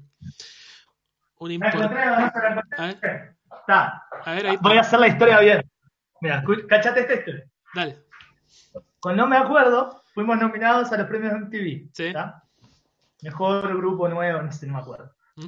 Y para ir a la alfombra roja, que los premios eran en Estados Unidos, eran en Miami, la media taquilla y todo. Sí, claro. Mi mamá, que es vestuarista de teatro, me hizo esta polera para la alfombra roja. A ver. Wow, ¿ya? Ahí Esta va. polera está, loco, pensá que esta polera tiene más de... Puta, ¿cuánto tiene? Más de O sea, 15 años, seguro. No, debe tener tirando para 20 años. Claro, claro, 18 claro, años. Y era súper brillante y eso, eso el- las letras estaban así, iluminaban. Ya, ya. Entonces yo estaba previo a irnos a los premios que nos pasaban a buscar en una limusina, era una época absurda de la Sí, de la música. me imagino. Yo estaba con esta buena puesta y, y de repente claro, estaba así, piola, como tomándome algo en el bar. Era muy borracho en esa época. Sigo siendo, pero en esa época mucho más. Y, y de repente pasan los prisioneros, todos así como. Nosotros estábamos ahí, nadie nos pescaba en el hotel, en el lobby, pero los prisioneros pasaban y había como flashes antes de irnos por los premios. Y Jorge, como que pega una mirada, me ve y cacha la polera y se me acerca y me dice: Oye, buena tu polera. Y yo, eh, ¿cómo podríamos decir? Lejos de, de- de querer quedar como bacán, que le hubiera dicho gracias hermano, grande Jorge, le dije, sí, me la hizo mi mamá. y el weón, y el weón, como es Jorge, lejos de ser el típico loco que capaz que el 90% de los casos, por mantener cierta imagen, hubieran dicho, ah, qué pelotudo este. Yo yo- yo incluso podría haber dicho, si estuviera en el lugar de Jorge, hubiera dicho, qué mamón este weón, no sé. Jorge dijo, ay, qué bacán, a mí los chalecos también me los hace mi mamá. Claro, claro, claro. Oye, qué Y como que, tremendo, ay, qué buena. Sí. Y, y a partir de, y a partir de eso, eh, esos tres días que estuvimos ahí en Miami, en, independiente de los premios y todo, Claro. que te quedabas haciendo prensa en el hotel, puta, y pegamos una buena onda y yo me iba mucho a la habitación de Jorge cuando que estaba con Miguel y como que empezamos como a generar como una buena onda. O sea, se podría decir que esta polera es responsable de todo. Si yo no hubiera tenido esta polera porque no- como que no me hubiera dicho nada. Bueno, Claro, clave. y, y- y a partir de eso, cuando llego a, Chi- a Chile, le hago llegar un unos demos, que eran los demos del primer disco solista míos. Se los mando, que tenían, esos demos estaban buenos porque tenía, era un demo en la época que se hacían demos, en- en- creo que estaba hasta, iba a decir en cassette, pero no, en CD. Tenía Volvemos a caer a mis 20, tenía cada día más. Cada día, cada día más para no olvidarte, cada día más. Está. Y que la versión que yo tenía era como, era para mí esa canción, en mi concepción, era como las flores de Café Tacuba, ¿viste? Como, "Ay, Sí. cada día, cada día más para no olvidarte, cada día más. Tenía como esa onda, como Café Tacuba para mí. Claro, claro. Bueno, Filo, la cuestión es que Jorge escuchó los temas y al otro día me llama y me dice, puta Gonzalo, es tan increíble, soy fan. Muy, es una frase muy de Jorge. Jorge es el buen más, de todos los músicos que yo conozco, el buen más pilero, el que más, el, el buen más como más apañador con la música de los amigos, como con la música nueva y todo que conozco, es Jorge. Entonces, y me dice, bueno, soy fan, me encantan todas, me empezó a cantar todas las canciones ahí por teléfono, yo estaba para adentro, porque claro, igual no deja de ser un loco imponente, y, y me dice, bueno, vente a mi casa en el cajón del Maipo. Wow. Y me voy a su casa, nos hacemos súper amigos ahí, porque él estaba en un momento de la vida también como súper... Yo lo que necesitaba como de la energía que yo tenía en ese momento, que era una energía de un pendejo de 20 años que estaba como con muchas ganas de hacer cosas y, y como que estaba como súper, ¿cómo podríamos decirle? Eh, era todavía como, un, tenía como un alma inmaculada, era como, como, como muy, era como un niño, ¿cachai? todavía no me había pasado nada terrible, tenía, era como muy puro. Entonces, que como esa, e, esa pureza y esa, como ese entusiasmo que yo tenía, yo creo que al loco le, le hizo bien y además yo, a diferencia de otra gente de mi generación, como amigos que tengo incluso, con los que hemos tocado con Jorge, con Pedro, por ejemplo, es todos los chilenos que fueron niños en Chile crecieron con la música de Jorge. Yo no. Entonces yo no tengo esa imagen de Jorge como un huevón tan referente, tan imponente, tan importante. Entonces yo, por ejemplo, Jorge me mostraba un tema y yo le decía, me decía, ¿te gusta? Mirá, dice este tema. Y yo le decía, sí, más o menos. Como que yo tenía una forma como más, me relacionaba con él desde un lugar como que se me relaciono con cualquier persona, no tenía como un cuidado ni nada. Claro, una cuestión muy, muy, muy sincera. Y eso, sincera, pero también porque a mí no me generaba eh, tan, no, no, no, me, no, no, me sentía tan, este, ¿cómo decirlo?, tan amenazado por, por su magna presencia. Entonces, pude, pude como ser como más natural y eso capaz que a él le, le interesó. Esto es algo que nunca hablamos, pero me imagino yo. Y a partir de ahí, eh, él me, como pegamos muy buena onda, me empecé a ir todos los días por el cajón del Maipo, me quedaba a dormir ahí con los hijos, este, como que me hice un poco parte de la familia y empecé a grabar yo en su disco. Él al final en mi disco solamente produjo una canción, pero sí yo en Manzana, que era el último disco, que era el disco que le estaba grabando en ese momento, que fue el último de los prisioneros, yo grabé un montón. Hice un arreglo de dos arreglos de cuerdas para dos temas, para Te Amo, que era un temazo, que sí, un temazo. Ese, pues te miré, te toqué y nos quedamos.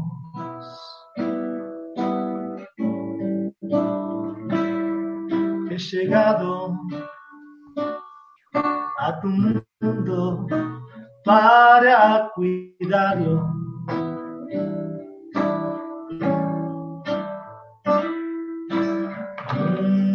Pensé que querría una vez. Nunca sentí nadie cerca como a ti, mi amor.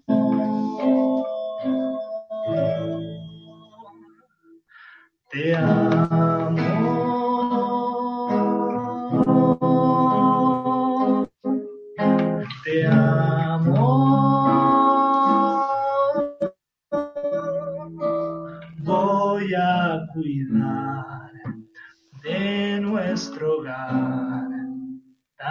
Tanto te amo.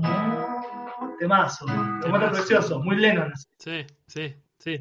y yo le dije, yo le dije, loco, ya que estás en esa onda tan Plastic on a Band, porque para mí era como la versión de Jorge de Love is Real. De como un poco, ¿no? Sí, de verdad. Y le dije, ¿por qué no? Dejame hacer un arreglo de cuerdas, así. Me dijo, dale, bacán. Le hice el arreglo, llevé a al cuarteto, lo dirigí. Yo era muy Barça en esa época, ahí dirigiendo el cuarteto. Nunca lo había hecho, así como que era. Y, este, y, terminé tocando y grabando en todos los temas. Entonces, al final, el loco, cuando terminamos el disco, se terminó el disco, Jorge hizo una fiesta de celebración del disco eh, en su casa. Y yo me invitó, obvio. Y en un momento estábamos todos comiendo, no sé qué, íbamos a hacer tacos porque ese disco significaba eh, la gira por México. La ida a México, claro. La, ida a México, Estados Era una gira que era México, Estados Unidos, Canadá, con el disco.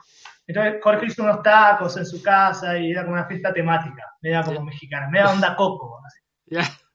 Y, y comimos, y en un momento Fonseca con Tapia y con González me dicen, puta, queremos hablar contigo, Gonzalo, vamos al, estudio. Así que subimos por el funicular. Claro. Y yo decía, ¿qué, qué? Yo ni siquiera me imaginaba, ¿qué, ¿Qué van a decir? conmigo? Yo no, aparte yo ya estaba, ni me acuerdo, pero debo haber estado ya dado vuelta al cocido. Entonces, llegamos al estudio, yo estaba ahí como medio como vamos a la fiesta, no quiero estar aquí. Claro, no quiero hablar con nadie. Y, me, y No, no, no creo, pero, pero quizás interiormente lo he pensado, pero no, no era esa mi, claro, claro. modo de actuar. Sí. Y, nos, sentamos y, y, Fonseca y Jorge y Miguel, Jorge agarra la batuta y me dice, Onza, eh, estuvimos pensando con los muchachos que, que, puta, que vos grabaste en todos los temas, puta, son súper importantes tus guitarras, tus voces, así que queríamos invitarte a unirte a la banda. Yo imagínate, obviamente lo primero que hice, y sobre todo como soy yo, que soy un huevón cebollento, los abracé, les di besos, dije, no, son unos grandes. Este, me emocioné, la verdad, porque más allá de cuál fuera mi decisión, ya el hecho que me estuvieran invitando a unirme a los prisioneros era toda una... tremendo. Y todo esto, y todo esto que me decís siendo tan, tan, tan joven, porque te tocó producir, te tocó grabar un montón de canciones y ya unirte a la banda definitivamente después también. Era muy chico, puta que lo, claro, uno, uno esa edad, todo es nuevo, todo es muy divertido tener 20 años en el sentido de que te sorprendes, ¿viste? Como que te cuentan el chiste y te reís, es como que está buenísimo. Bueno, y finalmente les dije, en ese momento, sin pensarlo, después en la Warner, que era mi sello, me putearon mal, porque yo estaba saliendo mi disco solista, que había sido un disco que había costado mucha plata, porque veníamos de no me acuerdo, que había sido una banda que le había ido muy bien, entonces se invirtió lo grabamos en Estudios del Sur con Chalo González, mi primer disco solo. Este, habíamos hecho el video de Volvemos a Caer, que había sido un video a toda raja y, se había invertido mucho. Y claro, yo llego al, sello y digo, loco, me voy de gira seis meses con los prisioneros. Las caras. Nada, como, pero weón, se está saliendo tu disco, ¿cómo te va a ir? Y claro, ahora lo pienso, y yo creo que uno de los grandes eh, karmas de mi vida si es que tengo alguno, es que yo en el momento en el que mi, disco solista sale, que es cuando uno tiene que estar haciendo, careteando, que es como por ejemplo sale, volvemos a caer, era número uno en radio, típico que en esa época tenías que estar en todos los tenías que estar en todos lados, y yo estaba en México, en Estados Unidos tomando tequila, entonces, entonces yo creo que hasta el día de hoy pasa, no entre la gente que más que le gusta más la música, pero siente la gente como a nivel más popular, que la gente conoce mis canciones, pero no necesariamente las identifica con mi cara y con mi nombre. Claro. Como que, weón, todo el mundo conoce, no sé, pues lentamente, volvemos a caer, a todo, todo el mundo la ha escuchado. Pero, pero no, pero no relaciona, porque claro, en el momento en el que un artista está sonando en la radio todo el día y con una canción super, con varias, tuve varias que sonaron mucho en ese momento, porque a mis 20 también fue, y no me lo pidas también. Y claro, y, yo siento que en ese momento yo estaba en otro lado y bueno, y ese es como un poco, yo creo, el motivo, y quizás es una suerte de, angelito que me cuida, porque yo creo que no está bueno, ahora con el tiempo me doy cuenta, de que igual está bueno ser como como no de la primera plana, estar como un poquito mucho más o como, como tal vez o como tal vez que, que, que, más que más que como haber estado como tú decís eh, careteando tanto como que, tus canciones hayan quedado yo creo que eso para un compositor para un intérprete es mucho más mucho más decisivo no eso eso está buenísimo porque eso también demuestra el, el, como el poder que tienen las canciones que está bueno confirmarlo de alguna forma. Pero también digo porque yo veo amigos y gente que está en la primera, en la primera línea y que y, requiere, y requiere de mucho, nada, hay que hacer un gran sacrificio. Yo soy una persona que valoro demasiado mi tiempo libre. El tiempo libre que en el fondo es un tiempo que siempre es recreativo. A mí el tiempo libre no es tiempo libre para, para dejar la cabeza en blanco. Es tiempo libre justamente para inventar, para crear, para soñar, qué sé yo. Y para justamente hacer lo que tengo ganas de hacer, que puede ser juntarme con mis amigos, a guitarrear, sin tener como cierto tiempo para mí. Y yo creo que de alguna forma, el otro día le leía, leía algo de, de, Spinetta, o, una entrevista de Spinetta que decía eso. Este, se la estoy robando en realidad, pero no por compararme con Spinetta, por favor. Pero, pero me parece bonito. Spinetta decía, yo creo que yo creo que alguien, me, alguien del más allá, algún antepasado mío, me cuida y, hace que yo no esté en la, en la cresta de la ola, nunca. Y eso me mantiene con los pies en la tierra, me mantiene cercano, me mantiene centrado. Y eso yo creo que no es poca cosa, loco. No creo, creo que no es poca cosa. Sí, sí, yo encuentro que tenéis toda la razón y me hace, me hace mucho sentido lo que, lo que, lo que me decís. Y bueno, remitiéndonos de nuevo a todo ese, ya de ahí de, que agarráis vuelo con, los prisioneros y bueno, de allá posterior con, con, toda una historia junto, junto a Jorge, yo por una cuestión que para mí eh, me hacía disfrutar mucho cuando yo veía esos, esos shows de, de, Jorge Solista de la última etapa, ya cuando estáis tú, cuando estás con yo, yo el Pedro, con el Ed, con, con Pepe, que es una cuestión que es como el lenguaje no verbal, ¿no? Esa banda fue lo mejor que nos pasó a todos. Sí, yo creo que para los que la vimos, para los que la vimos también, porque toda esa, bueno, todo lo que hacían arriba del escenario, digamos, musicalmente, pero todo ese lenguaje como no verbal que había también entre ustedes, como que yo por lo menos lo percibía mucho y como que también me, me, lograba como conectar un poco con eso, como, lo, no sé, digo, los códigos de humor que ustedes tienen, que, también lo, llevan al escenario mismo, lo llevan al escenario, digamos. Todavía, todavía estamos unidos eh, en un chat en el que hablamos todos los días titulado Alto Guiso. Y, ese chat, ese chat mantiene viva, mantiene viva esa llama, loco, que, nos, que nos hizo tan bien a todos, porque la verdad que cuando empezó esa banda era realmente, cada vez que nos íbamos de gira, cada vez que empezaba una, una nueva aventura, era realmente yendo de gira, por ejemplo, por Latinoamérica, así con la banda de Jorge y con los chiquilines, era un goce absoluto desde, que nos subíamos a la banda. Así, desde el Pedro, por ejemplo, me acuerdo, una, te voy a contar una anécdota, no creo que Pedro se Éramos todos solteros, éramos todos, este, no teníamos hijos, no teníamos nada. Entonces, me acuerdo una vez pasamos a buscar a Peter y nos íbamos como un mes de gira. Y Pedro sale, Pedro sale, todos habíamos llevado maleta y Pedro sale con una bolsa de supermercado. y se sienta la mano y yo le digo, y yo, y yo le digo, pero Peter, boludo, te trajiste una, una bolsa de supermercado, no tenía nada. Y me dice, sí, sí, me compro ropa en alguna feria de allá.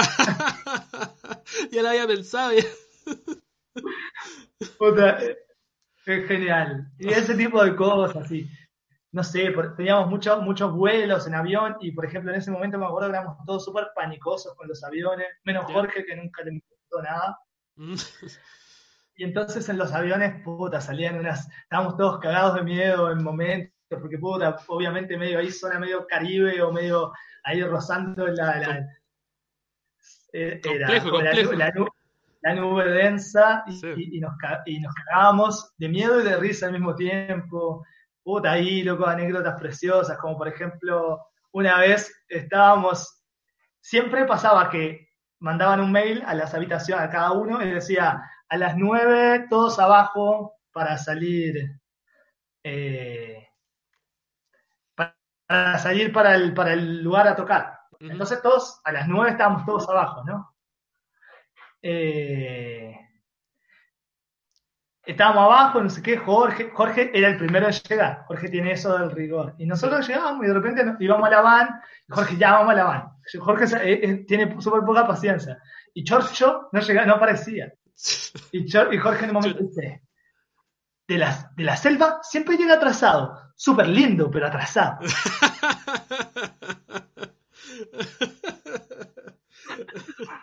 y este, definición muy exacta ese tipo de cuestiones, loco, ahora, claro, en el momento y ahora incluso con el tiempo, son, tienen un valor, lo pasamos muy bien y, eso se traducía como al escenario y teníamos como una conexión increíble también como, más que musical, como de, de, espíritu, que, es lo más importante.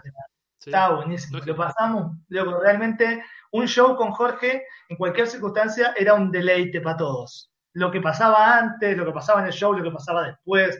Este, vivimos, creo, aventuras que hay unas que ni siquiera se pueden contar, aventuras realmente alucinantes, así, divertidísimas, loco, y, cosas que hoy nos, que nos comentamos y nos reímos, loco, porque son dignas de, ser contadas en algún momento, porque, porque la verdad que, que estuvo buenísimo. Sí, no, sí. Me imagino yo eh, que, que, eso todo da para un libro que podría ser bien largo. Oye, Gonza, Y bueno, desde el, desde el 2015 que, que, que Jorge sufre bueno su, su, accidente, eh, ¿qué, te, ¿qué, te, pasa a ti con, con toda esa, bueno, que vino una ola de reconocimiento, bueno, que ya estaba viniendo, ¿no? Desde, no sé, desde el 2010, 11, cuando ustedes vuelven a tocar con él y él, entra como en ese plan solista de, de tocar toda esa, todas esas canciones que, que vienen de antes. Eh, pero en el 2015 viene todo por, por, por, su problema de salud, viene como toda una cuestión de, de, reconocimiento también en vida, que es muy justo, por cierto, por el, por el legado invaluable que, que él deja. Pero a mí, yo esto te lo digo a título personal, me da la impresión de que los medios tomaron como una posición media paternalista, como de, no sé si verlo como, como un niño, qué sé yo, como esa cuestión como de, oye Jorge, tus canciones, el baile los que sobran, no sé qué, pero una cuestión muy así como que, obviamente... Sí, como con poco, poco rigor periodístico. Claro, como que obviamente Jorge hoy no es todo lo locuaz que, que fue en su momento, que como lo conocimos, pero es una persona eh, que, que sus ideas siguen intactas, ¿no? ¿Qué te pasa a ti como con ese trato que tienen hacia, hacia él? Te digo la verdad, Dono, yo no me fijo demasiado en eso, como que siento que a mí lo que me importa y lo que siempre me ha importado es que lo traten bien. Después, loco, cada quien trata a las personas como cree que, es mejor. Yo ahí en eso prefiero no hacer un juicio, porque de repente hay gente que no sabe cómo tratar con un Jorge que siempre fue eh, súper eh, verborrágico, o por lo menos como muy sólido en sus conceptos, y de repente estando así, como más corto de, de, palabras, capaz que para la gente es difícil, siempre ha sido difícil para la gente tratar con Jorge, no saben cómo abordarlo. Y yo no los culpo, no culpo al periodismo por no saber abordarlo, me da lo mismo. Yo lo que no quiero es que lo molesten, básicamente, que es lo que siempre creí que, justamente pasaba con él, que, era un tipo que por ser quien es, tuvo muchas campañas en contra, así, o como muchos, este, mediáticamente fue un tipo muy bastardeado. había mucha, había mucha mala leche para con él en una época también. Sí, porque Jorge obviamente se cagaba en ellos. Sobre todo por eso. Jorge era el único tipo que le iban a hacer una nota de rock and pop a, su casa y él encima los trataba como el culo. que era algo que nadie hacía. Lo trataba como el culo no porque, porque él entendía que le estaban haciendo una nota de buena onda, pero él entendía cosas que, que, en las que otros preferían ni siquiera pensar. Y estaba bueno eso, a mí me parece que estaba bueno. Igual, eh, yo siento que, Jorge está en un buen momento, pese a todo eso y pese a todo lo que le pasó, porque está liberado. Se siente, yo creo, no tampoco lo he hablado con él de cómo se siente, pero yo lo veo bien. Nos fuimos de vacaciones juntos en verano y yo lo siento que está, hace lo que quiere, no tiene, como que siento que no tiene esa, esa cosa. Él siempre fue un loco con la, de tener siempre la guardia alta. Claro. Y ahora como que la bajó un poco y está como más disfrutando de cosas que antes no se permitía tanto y, se caga un poco de risa de todo. Yo creo que Jorge es un tipo que se podría decir que de alguna forma es como que volvió del, del túnel, porque en un momento con Jorge los doctores fueron lapidarios, como loco, le queda poco tiempo. Y Jorge dio vuelta a ese partido con los cojones que tiene siempre que, lo caracterizan. Y el loco está parado, está con sus ideas claras. Y, yo, para mí Jorge es mi familia igual. Yo como que hablar de Jorge a mí se me hace complicado. Me cuesta verlo, lo veo como muy de cerca, sí, su música, él. Pero, pero es un tipo, es un tipo que nada, que ha hecho tanto por, por la música, por, por Chile, loco, por, por, por nuestras mentes, loco, por nuestras ideas, siento, qué sé yo. Sí, es verdad, es verdad, Gonza. Y bueno, se, refleja en la, palabra y cómo te expresáis cuando, cuando habláis de él, de, él, también, una cuestión muy, muy patente. Pero bueno, te quería llevar también a, a otra. Sí. Dale, dale.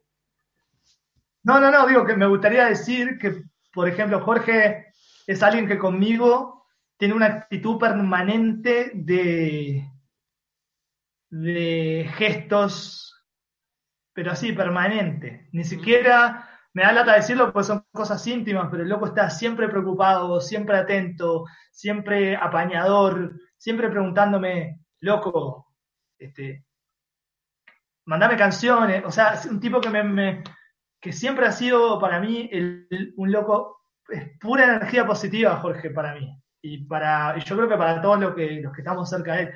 Pero yo me alucino de la calidad de persona que es.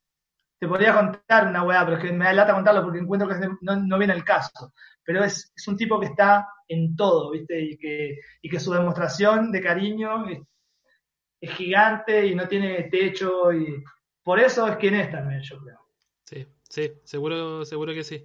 Toda la razón, Gonza. Bueno, te quería mm, llevar a una época que es la época del, del disco Careta, que, mm, que una época, que, que una época, Sí, pues más o menos la, más o menos la misma época, claro, que, que una época que, que, que, rompe un poco mm, un, una cierta ausencia tuya, como que estabas mucho trabajando con otra gente y de repente volvís con este disco, que también refleja mucho como ese espíritu de amistad. Bueno, está Jorge muy presente ahí y también un montón de gente con la que te rodeaste y amigos con los que trabajaron en ese disco, que, que, que yo creo que para ti también fue importante en su momento, ¿no?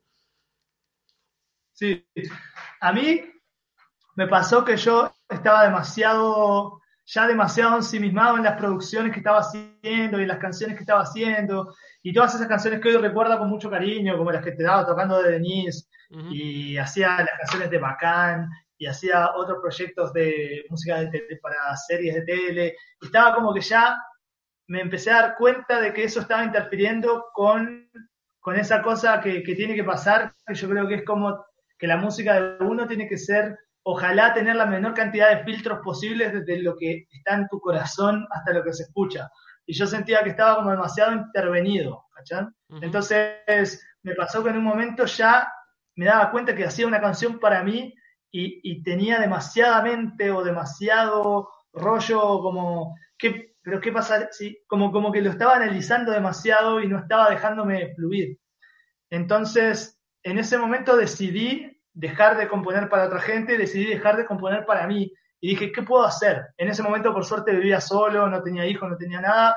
Entonces vivía en Ñuñoa, en un departamentito chiquito que me costaba barato. Entonces no necesitaba, estaba tranquilísimo, era millonario. Claro. Eh, y, este, y entonces dije, loco, ¿qué voy a hacer? Empecé por enfocarme en los shows con Jorge, que, ya estábamos empezando a tocar, o por lo menos estaba vislumbrando el primer show que fue El Abrazo. Claro. Año 2010, a fines de 2010. Y en ese momento el Federico Daneman se va de la banda del Peter y Pedro me invita a tocar la guitarra en la banda de él.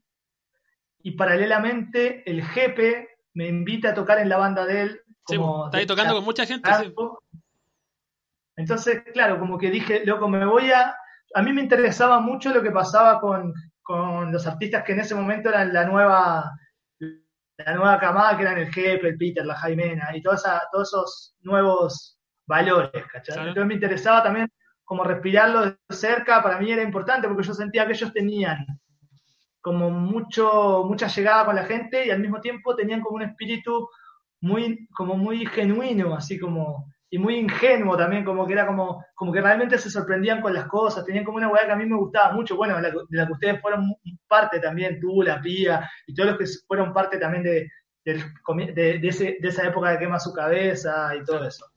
Este, a mí me interesaba como respirarlo y entender el fenómeno, por así decirlo, y sobre todo, más que analíticamente, como tocar música que para mí en ese momento el jefe no era el jefe de ahora, era un jefe bastante más eh, particular, era, era como, como que le empezaba a ir bien, pero yo sentía que su música era especial, no era como el típico artista. Eh, bueno, y Pedro lo mismo. Y bueno, empecé a tocar con ellos, loco, y, a, hacerme muy amigo de ellos. El jefe para mí, este, aparte de un gran artista, es un tipazo, hay un montón de, virtudes que le veo como persona. Al Pedro, ni que, bueno, Pedro es como, yo también lo siento como hermano. este, y, y, como que toda esa, todas esas experiencias de tocar con ellos y de dejar de ser yo también como el rostro de la weá, en el fondo yo era un guitarrista o un charanguista y no tenía ese rol, a mí me hacía, era loco porque aparte mucha gente a mí me identificaba como una cosa como muy fuera de ese indie este, inminente, como que yo estaba como, era como que, ah, este bueno Gonzalo ni ¿qué hace tocando con jefe? Yo siento que eso pasaba, como con las caras.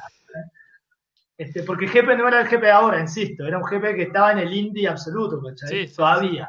Todavía, sí. Y, y bueno, y, y, con ellos como que recuperé un poco el amor, así como el amor por la música, como que empecé como a llegar a mi casa después de los shows y, y o, o, o, a partir de los ensayos con ellos, a, a, como se me empezaban a manifestar como, como ideas y, eso fue Careta. Careta nació, yo estaba en un momento aparte súper heavy igual, como muy, justo había terminado una relación y era, y era una relación en la que me habían abandonado y, el y, ser abandonado este, en un momento donde no te lo esperás, que generalmente es así, pero... Eh, eh, y encima en un momento donde yo no estaba haciendo música, que siempre fue mi soporte, estaba como súper solo y como muy, casi como medio como suicida, así como, como que no me importaba nada, y, pero pasándolo siempre bien, siempre como una forma bastante divertida de, tomarse la, la, pena. Tenía, pero tenía tu catarsis. sí, pero y, sí haciéndome cargo de eso y viviéndolo, viviendo, ese, viviendo ese infierno y respirándolo y, tratando de agarrar todo mientras estaba ahí abajo, quería agarrar todo lo que pudiera. No haciéndole, no haciéndole el quite. No, no, no, respirándolo y dale, dale, dale, y como loco, y me tengo que reinventar, desde este infierno tengo que ser otro. Y para mí Careta era un poco eso, era el primer disco que yo hice realmente desde una cosa absolutamente genuina, no quise eh, escuchar a nadie en el sentido de que, oh, esta canción está linda, ¿por qué la produjiste tan con esa voz así? No me importa, ¿cachai? Es como yo quise producirla. Eh, me acuerdo, por ejemplo, el contestador, quiero saber de ti, volver a escuchar tu voz, suena el contestador que puede ser Ya sé que estuve mal y ahora con qué morar. Bueno, no importa. Y, me acuerdo que esa canción, que algunos decían, weón, esa canción bacán, y yo la produje con un, la grabé con un micrófono de mierda porque yo quería que sonara como el orto. este, eh, y todo el mundo me decía, weón, pero ese podría haber sido un single. Y bueno, si es un single que sea, y si no, bueno, fue la primera vez que realmente artísticamente me concentré justamente en eso, en lo artístico. y, y, para mí fue un disco que hasta el día de hoy creo que es un disco fundamental para mí, para mis creencias, para reforzar mis ideas, como un disco que, como una declaración filosófica y, y, también de, de, un nuevo, de una nueva persona que después, siempre después de las crisis y después de los de esos infiernos, yo creo que uno renace con otras características y, con, y con algunas ideas más sólidas y otras más, y otras cosas que te importaban te dejan de importar y así. Y ese disco para mí fue clave, me rodeé de muchos músicos brillantes, bueno, hablamos de La Felicia, pero grabaron un montón de artistas, grabó Andrés Nusser, mi banda de aquel momento, que era la mitad de los Primavera de Praga, con el Ed y el Nico. O sea, me, hice de, de, mis grandes amigos hicimos una, un disco que para mí es un disco hermoso, que yo creo que cualquier persona que lo escuche este, con, sin pensar en nada, simplemente escuchando la música, yo creo que va a enganchar, porque me parece que es un disco que realmente no lo digo, capaz que queda feo que lo diga yo mismo sobre mi disco, pero creo que es un disco precioso, precioso, precioso, muy valioso. Sí, sí, es verdad. Eh, bueno, todo, todo, ese, todo, ese, todo ese renacer que, que, tú me decís también, eh, ¿en algún momento tuviste como una cuestión crítica de pronto de, de decir, eh, quizá eh, quizás no, no, no, tengo tan claro como lo que lo que quiero hacer y a lo mejor eh, eh, como abortar el como abortar el proyecto con Celo Yañez y decir como a lo mejor puedo seguir en la música haciendo otra cosa o siempre como pese a cualquier dificultad eh, dijiste como no el norte de acá y, vamos y vamos para adelante nomás. Yo siento que como Gonzalo Yáñez, por más que es una marca que, como una marca en realidad, es horrible decirlo, pero el nombre mío tiene tiene una suerte de trayectoria y siento que igual abandonarlo, bueno, si me escucharan los haces falsos seguramente me dirían que, nada que ver porque justamente ellos rompieron, por ejemplo, con algo así, ¿no? Pero a mí me parece que, el nombre es un nombre al que se le pueden seguir aportando cosas y puede seguir, digamos, eh, eh, ¿cómo se podría decir? Seguir avanzando y acumulando experiencias bajo ese mismo nombre. Es como una especie, en realidad el nombre es lo de menos. Lo que siempre voy a seguir haciendo son canciones bajo mi nombre o bajo el nombre de otro, de otro artista o incluso de una banda. He pensado en armar alguna banda, de hecho, esto que te contaba de las canciones... Sí, es, Gonzalo Yáñez y los borrachos de siempre, pero al mismo tiempo los borrachos de siempre tienen un gran, van a tener una gran importancia en ese disco, eh, Y, también por otro lado, he hecho proyectos de bandas eh, que al final después nunca los termino. Hice una, una vez con Cristian Heine, empezamos un proyecto bien bueno, que después lo dejé votado. Yo era muy responsable igual, eso vale aclararlo también. En este momento de mi vida soy otro, soy un loco como mucho más estructurado y todo, pero en otros momentos como no tenía responsabilidades más allá de mí mismo, era un tipo que, me iba bien, entonces como que no, no, le tomaba valor real a las cosas, ni a la plata, ni a nada. La plata sigo sin tener, sin tomármelo como, como algo importante, pero, pero, en ese momento mucho menos. Entonces empezaba una grabación, pagaba esa grabación y después no iba nunca más, cosas de ese estilo. Sí, oye, mira, aquí llega, llega un comentario, comenta Pablo Freire, Frito dice, eh, grande careta.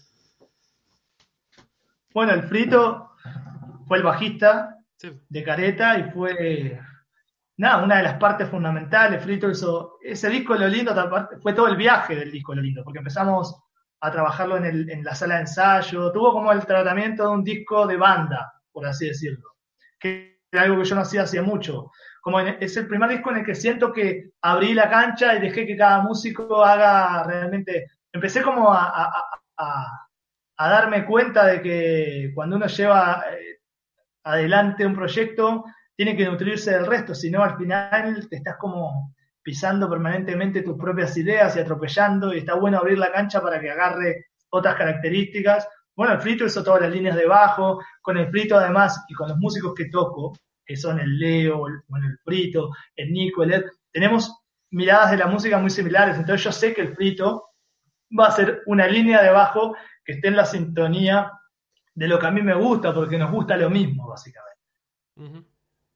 Entonces, este, nos gusta lo mismo, con matices, pero, pero tenemos claro lo que es una gran canción para mis amigos, es una gran canción para mí, lo que es una buena idea es una buena idea para mí, para mis amigos, ¿entendés? Entonces, desde ese punto de vista, nada, no hay con qué darle. Yo creo que hay que rodearse de músicos talentosos y ser aprendiz y maestro al mismo tiempo, que esa es la gracia que tiene la vida. Uno con los hijos es maestro y aprendiz y con los amigos también, y con, la, con las novias y con las amigas y con, lo, y con la naturaleza, en el fondo. Yo Sí, claro.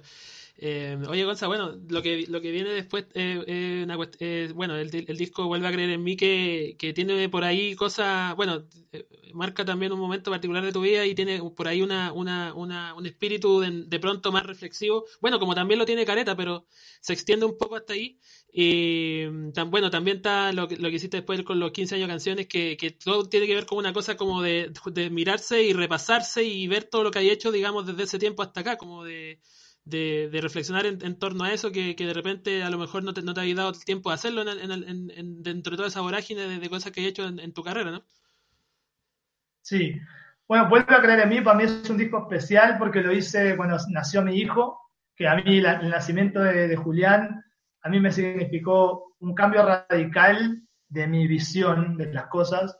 De partida, lo lindo de tener un hijo es que uno justamente se desprende de esa visión este, egoísta y, objetiva, en realidad subjetiva, perdón, de, mirar las cosas de tu propia, no sé, como, como tú alrededor y que todo gira y se mueve y vos estás ahí como el centro de todo, el centro pasa a ser otra persona. Entonces está bueno y te da una perspectiva distinta. Y para mí era importante que como Careta había sido un disco negro, este Vuelve a creer en mí era un disco blanco, era como, eran como discos opuestos. Careta era como, parecía Drácula, y en Vuelve a creer en mí parezco como una especie de, de huevón ejemplar que se despierta a desayunar con Renovado, sí. Claro, como. Y para mí estaba buena esa, como esa dualidad, o por lo menos romper con una cosa a partir de, otra mucho más luminosa. Y, la reflexión de ese disco tiene que ver justamente con reflexionar sobre lo que fuiste y, que en el fondo siempre vas a ser el mismo, de alguna manera, porque la gente no cambia eh, eh, a nivel esencial, pero sí con cambios de miradas, como por ejemplo la primera canción, Vuelve a creer en mí, para mí es una canción preciosa porque dice cosas como, dice, creo que perdí la cabeza y toda dimensión de la realidad. Sé que me dejé marear por las luces de la ciudad. Me gusta la frase que tiene ahora. De todos estos años de fiesta, no me queda nada cuando miro hacia atrás. Hoy me encuentro en una calle desierta. Si tú no estás, si tú no estás, solo me queda pedirle a Dios. Siempre vuelve a creer en mí. Me gusta mucho esa, eso que tiene el disco de que he sido toda la vida un weón. Eh, ¿cómo decirlo? Como que ha cometido errores y los voy a seguir cometiendo, pero te pido que vuelvas a creer en mí porque vengo, vengo renovado y vengo con ganas de hacer las cosas bien. Eso era como para mí ese disco, ¿cachai? Eh, oye, por, lo menos con la intención de hacer las cosas bien. Sí, no, claro, seguro, seguro que sí. Oye, mm, Gonza, mira, bueno, hay un tema también que más allá de, la música, tú como, como uruguayo, una nación eminentemente futbolera, eh, bueno, tenéis, tu, tu corazón futbolero, eres de, los de los bohemios de, de Montevideo Wonders, que mm, ¿cómo, cómo, cómo explicar también a la gente que de repente yo soy de la idea de que, de que, de que el, hincha del equipo, que en, tu caso, no sé, que no está en la lógica Peñarol y Nacional, como que es más, de repente, por un lado más fiel y por, otro lado también está como más al, tanto de la realidad del equipo, como que es más, más futbolero que el que, el que, hay, el que por ahí simpatiza nomás, ¿no? ¿Cachai? ¿Y cómo, cómo se da tú, por qué, por qué en, tu, en tu realidad como está, está presente ese, ese Montevideo Wander ahí como fuera de la lógica como de los dos grandes, ¿no? Yo agradezco a, a mi padrastro que me hizo hincha de Wanderers porque, porque para mí ser hincha de cuadro chico, de equipo chico, es una forma de ver la vida también. Sí. Porque a mí me gusta la idea de pertenecer a una minoría. Por eso apoyo a las minorías conceptualmente siempre. Este, por eso, no sé, para mí tiene mucho más que ver ser de cuadro chico y ser hincha de Wonders, tiene más que ver con apoyar, no sé, por el matrimonio igualitario, la legalización de la marihuana, como todas las cuestiones que son luchas, el feminismo, las luchas que son de, las minorías y que son, parecen particulares y que no, no atañen a la mayoría, digamos que, que, tienen que ver un poco con eso. Yo estoy acostumbrado a ir a seguir a mi equipo e ir contra viento y marea, ¿viste? Como jugar siempre contra el árbitro, jugar siempre contra, los, contra el poder económico y, y todo ese tipo de cuestiones te hacen mucho más hincha y mucho más también eh, como más apasionado de tu club. Y, creo que, por, lo mismo lo agradezco, porque entiendo lo que es pertenecer desde el fútbol, que es algo muy importante para mi vida. Desde ese lugar entiendo lo que es pertenecer al menos, al, más desvalido, al, al, más, al que está en desventaja con respecto al resto. Creo que está bueno. Yo creo que el que es hincha de cuadro grande es como que yo creo que tiene mucho más que ver con ser sudamericano, ser hincha de un equipo chico, porque en el fondo, ser de Peñarol o, ser de la U o del Colo Colo es como ser, es como ser gringo, Es como, como pertenecer como a una weá, ¿cachai? Claro, al, que, más tiene, digamos. Al que gana siempre, al que se, al que, al que pasa por arriba al resto, al que toma decisiones este, pensando en sus propios intereses y no en el interés global es como mucho más pacho ser de cuadro grande. en términos conceptuales, después uno no tiene la culpa del equipo que es hincha, uno es hincha del equipo que le enseñaron. Sí, claro. Pero por lo mismo yo agradezco haber sido hincha de equipo chico. Y bueno, hemos hablado harto de, de, trayectoria y de legado en, este, en esta conversación y en la, en la selección uruguaya una cuestión que, que, parece hasta insólita en, por, por nuestros lados, digamos, por, nuestro, por nuestros lugares, es que un técnico de una selección permanezca prácticamente 15 años en, en, su cargo y de, y de, corrido, digamos. ¿Qué te pasa a ti cuando, cuando veí al maestro Tavares como tan, pese a, su deterioro de salud y todo, como ahí estando siempre y manteniéndose en la, en la dirección técnica de, la selección. no sé si tengo una visión así como tan... Me parece genial que los, que los proyectos este, se, se mantengan y todo ese tipo de cosas, pero creo que igual Tavares para mí, modo de ver, igual ya cumplió con un objetivo, nos llevó, nos sacó cuartos de un mundial, ganó una Copa América, pero yo creo que estaría bueno renovarlo, sin perder el proyecto, que es el proyecto ese de los juveniles y de renovar permanentemente a la selección mayor con chicos más jóvenes, pero yo creo que todo tiene un ciclo en la vida y quizás este estaría bueno que, cambiara y para renovar un poco el espíritu ahí. Pero, pero bacán, loco, ¿eh? o sea, me da lo mismo en realidad. Aguante el fútbol, voy a hinchar igual a morir por Uruguay siempre y me da igual. Bien, oye, llegan unos últimos comentarios por ahí. Mira, eh, Iván Fredes dice: Recuerdo haber ido en una ocasión a ver a Pedro Piedra en San Antonio y solo pensar durante la noche, ¿qué chucha está haciendo Gonzalo Yáñez ahí? Más encima se paseó por todos los instrumentos. Y bueno, eso es lo que yo te decía un poco. Yo creo que la gente se le llamaba la atención, así como, ¿por qué está Gonzalo? Que aparte, claro, porque eso es lo que pasa también cuando uno es cantautor o cantante o lo que sea, que la gente, sos como una especie de, sos la cara de tu proyecto y estás tocando de acompañante de un músico, la gente dice, ¿por qué? No sé, pues, es raro, es raro para el que lo ve, ahora para uno es lo más natural del mundo, tocar con amigos y músicos que te gustan, es lo más natural del mundo, independiente de cuál sea tu rol o cuál sea la visión que tiene la gente sobre vos. Sí, es verdad. Eh, mira, Diego Verastegui, bueno, manda saludos desde Perú. Un saludo a, toda la gente de Perú, que un país que has visitado en, varias ocasiones. Sí. Oye, yo, mira, para ir terminando, te quería hacer una pregunta que me, en algún momento me llegó una, una data por ahí que y necesito sacarme esta duda que eh, bueno, tu, tu, hija Celeste, ¿es verdad que pensaste en algún momento, ah, porque a propósito que hablábamos de esto del fútbol, ¿es verdad que pensáis ponerle en algún momento Victoria Celeste? Sí, yo quería, pero mi mujer no me dejó.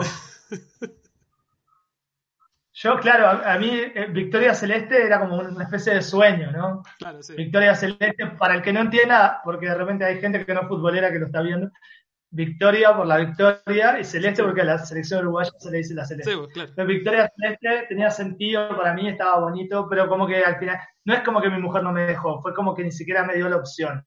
fue como que en algún momento, como en el momento que se lo pude haber sugerido, como que era como, olvídate. O sea, ella aparte tiene una personalidad que no es como de andarse con vueltas. En todo Bien, o sea, te la manda, te, canta, te canta la posta. Sí. Bien, Gonzalo. Oye, em, no sé si alguna alguna canción para ir para cerrar, para darle un broche de oro a esta, esta reunión, a esta tertulia. Voy a tocar un tema que compuse ahora en la cuarentena, te tinca, ¿no? Dale, por favor.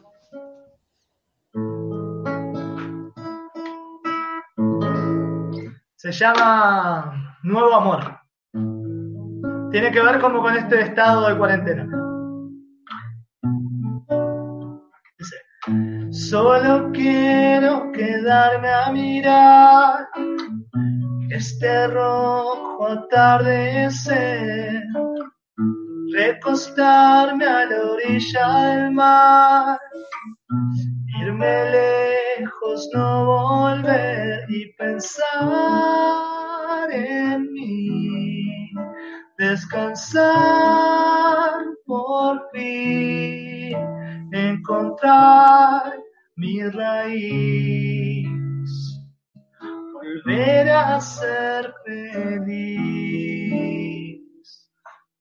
De pronto una luz me ilumina, llueve poesía y crece una flor. Renazco de una melodía, un nuevo día con un nuevo amor Nada empieza y nada termina. Y me siento mucho mejor. Se hizo la magia divina. Soy vida. Soy mi nuevo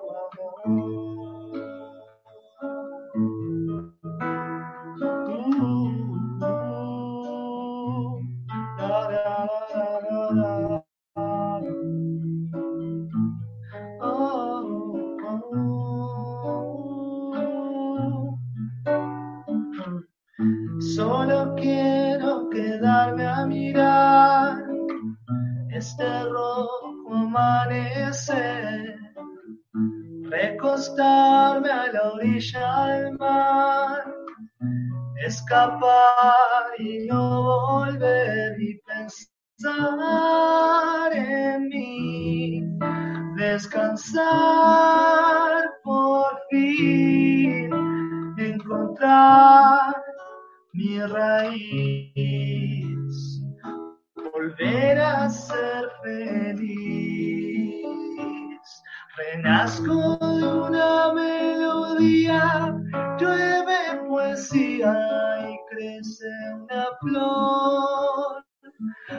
pronto una luz me ilumina, un nuevo día con un nuevo amor.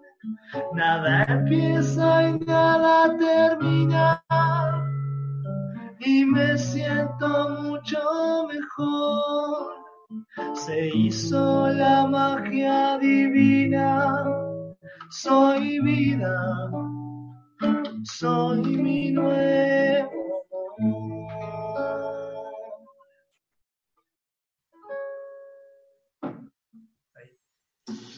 Preciosa esta canción de Gonzalo Yáñez, Nuevo Amor, que es parte, de, bueno, de lo que había hecho en, en, este, en este periodo y bueno, Gonza, para mí de verdad un, un agrado poder conversar largo y tendido contigo, te agradezco haber aceptado la invitación de Encuentro Lejano, gracias por estar y, nada, que, siga todo bien y bueno, ojalá encontrarnos pronto en, en, en, los, en los escenarios por ahí, en alguna pichanga, ¿por qué no? Y en todas las cosas que estábamos haciendo hasta antes de, de esta situación, ¿no?